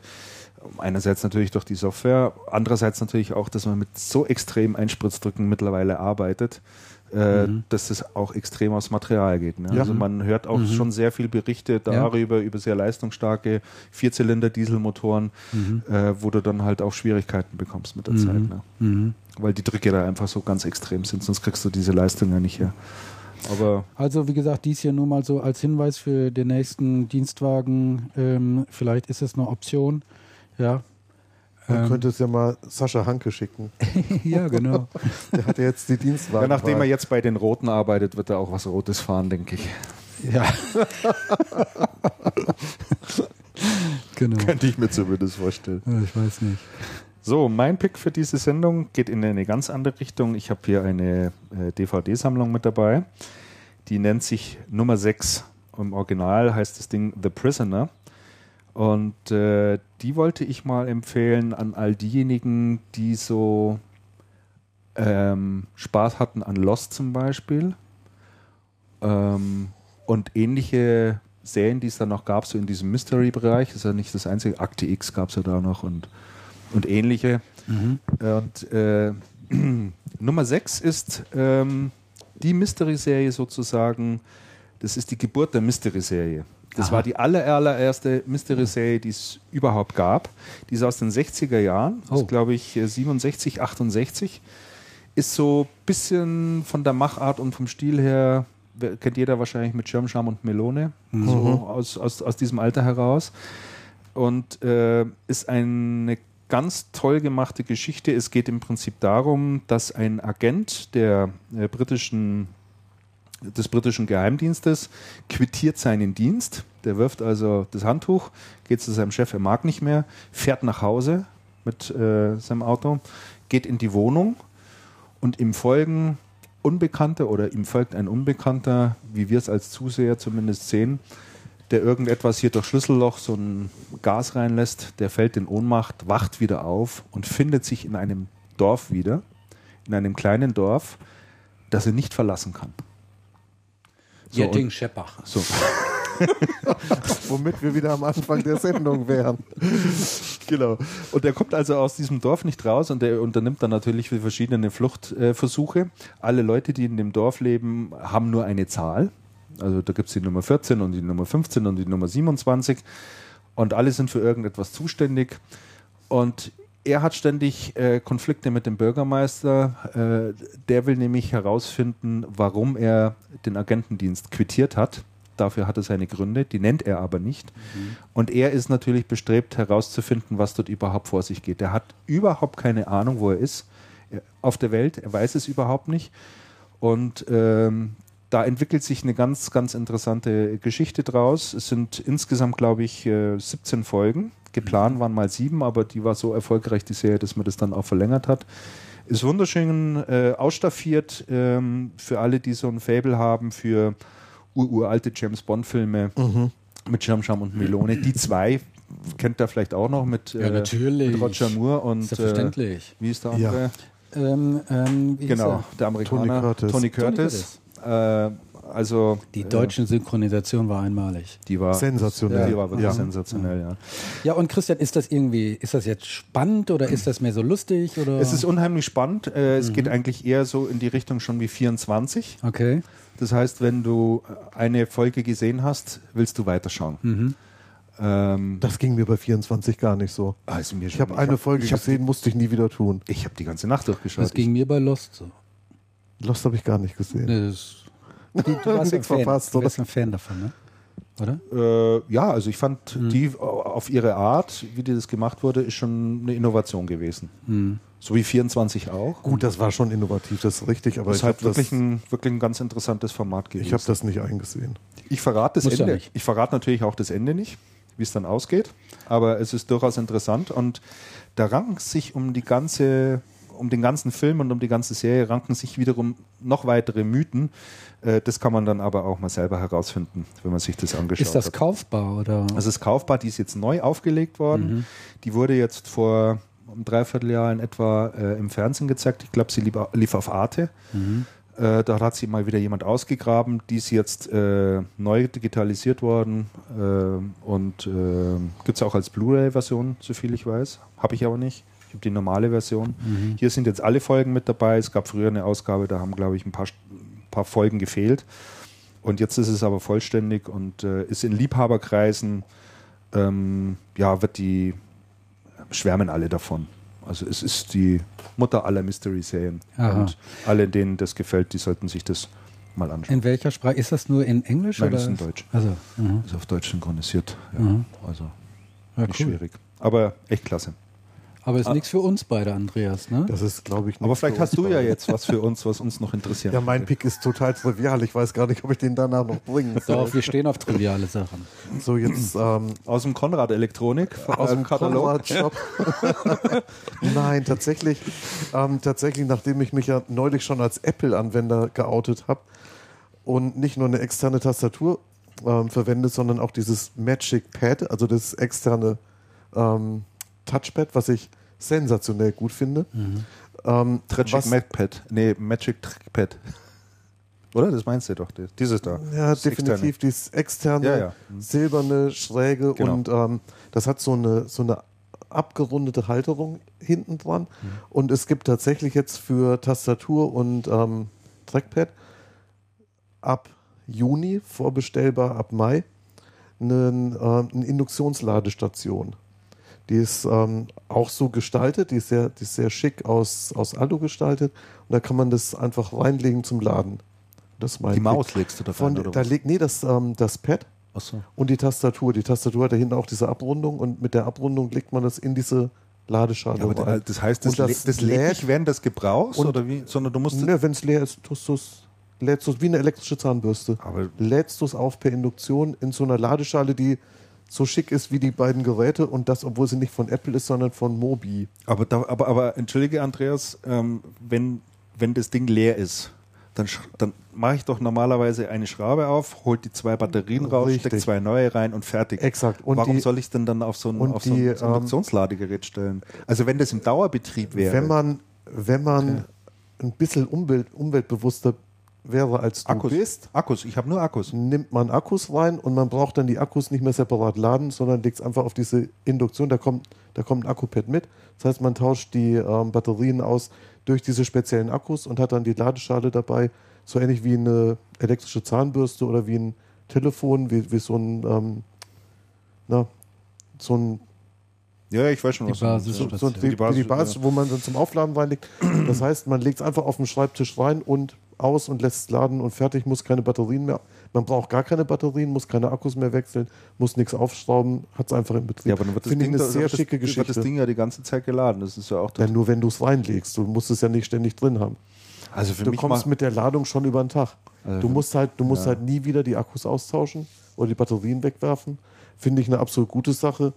Ähm, bin ich jetzt ja. ehrlich gesagt ein bisschen skeptisch. Ja, ich merke das schon. Geh du nur Batterien kaufen. Nein, ich kaufe keine Batterien. Ich habe ausschließlich Akkus, möchte ich sagen. Und auch, hier kommt gleich noch ein Pro-Tipp von mir. Äh, wenn Akkus, dann gibt es nur eine spezielle Marke, die man kaufen kann. Und die ist, ähm, das sind die sogenannten Eneloops von Sanyo.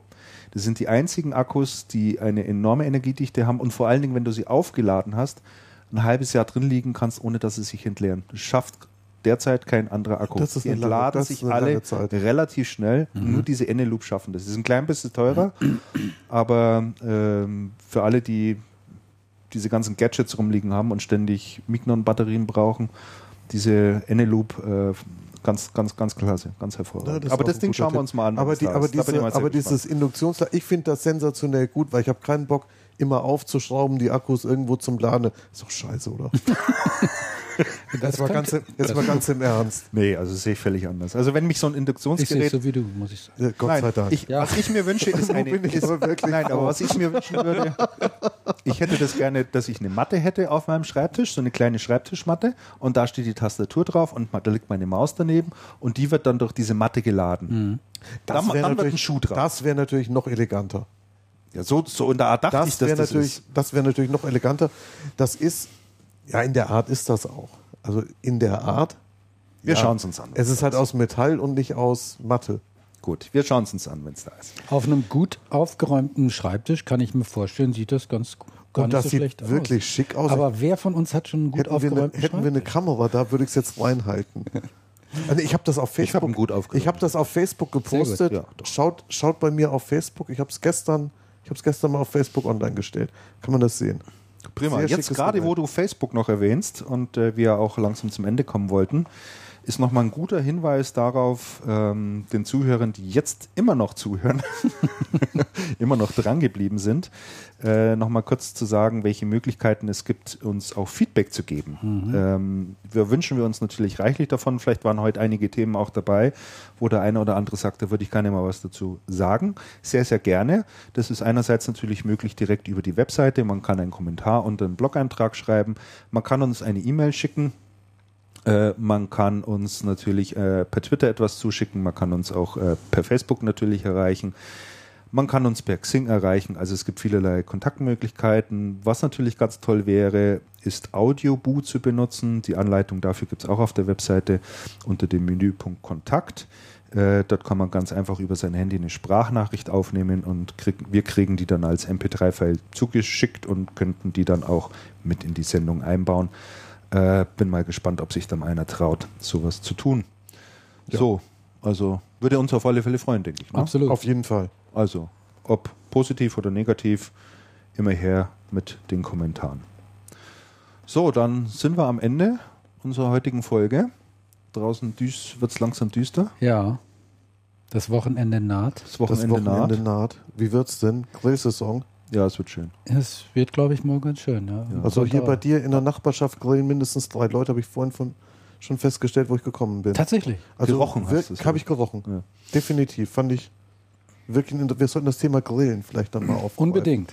Beim nächsten Mal. Ich glaube, da gibt es in der Branche und Grillen. Nachdem du Profi. erzählt hast, dass, Grillen für Profis. dass der Kollege Schulz von Ingram so einen riesen 3000 Euro Grill Das, Und, und, und seitdem seine Küche nicht mehr benutzt, weil er nur noch draußen grillt. Das macht er, echt? Ja, das, unglaublich. Wir müssen das Thema grillen. Also wir werden das Thema mal aufgreifen. Vielleicht sollten da wir dazu ein Experteninterview. Ja, da schalten wir ihn dazu. Ah, ja, das ist der Erfahrungsbericht. Da schalten wir ja, ihn dazu. Da machen wir dann Vielleicht können wir ihn als permanent äh, Produkttester auch gewinnen. für, für hochwertige Produkte. Ja. Natürlich. Ja. ja. Na gut.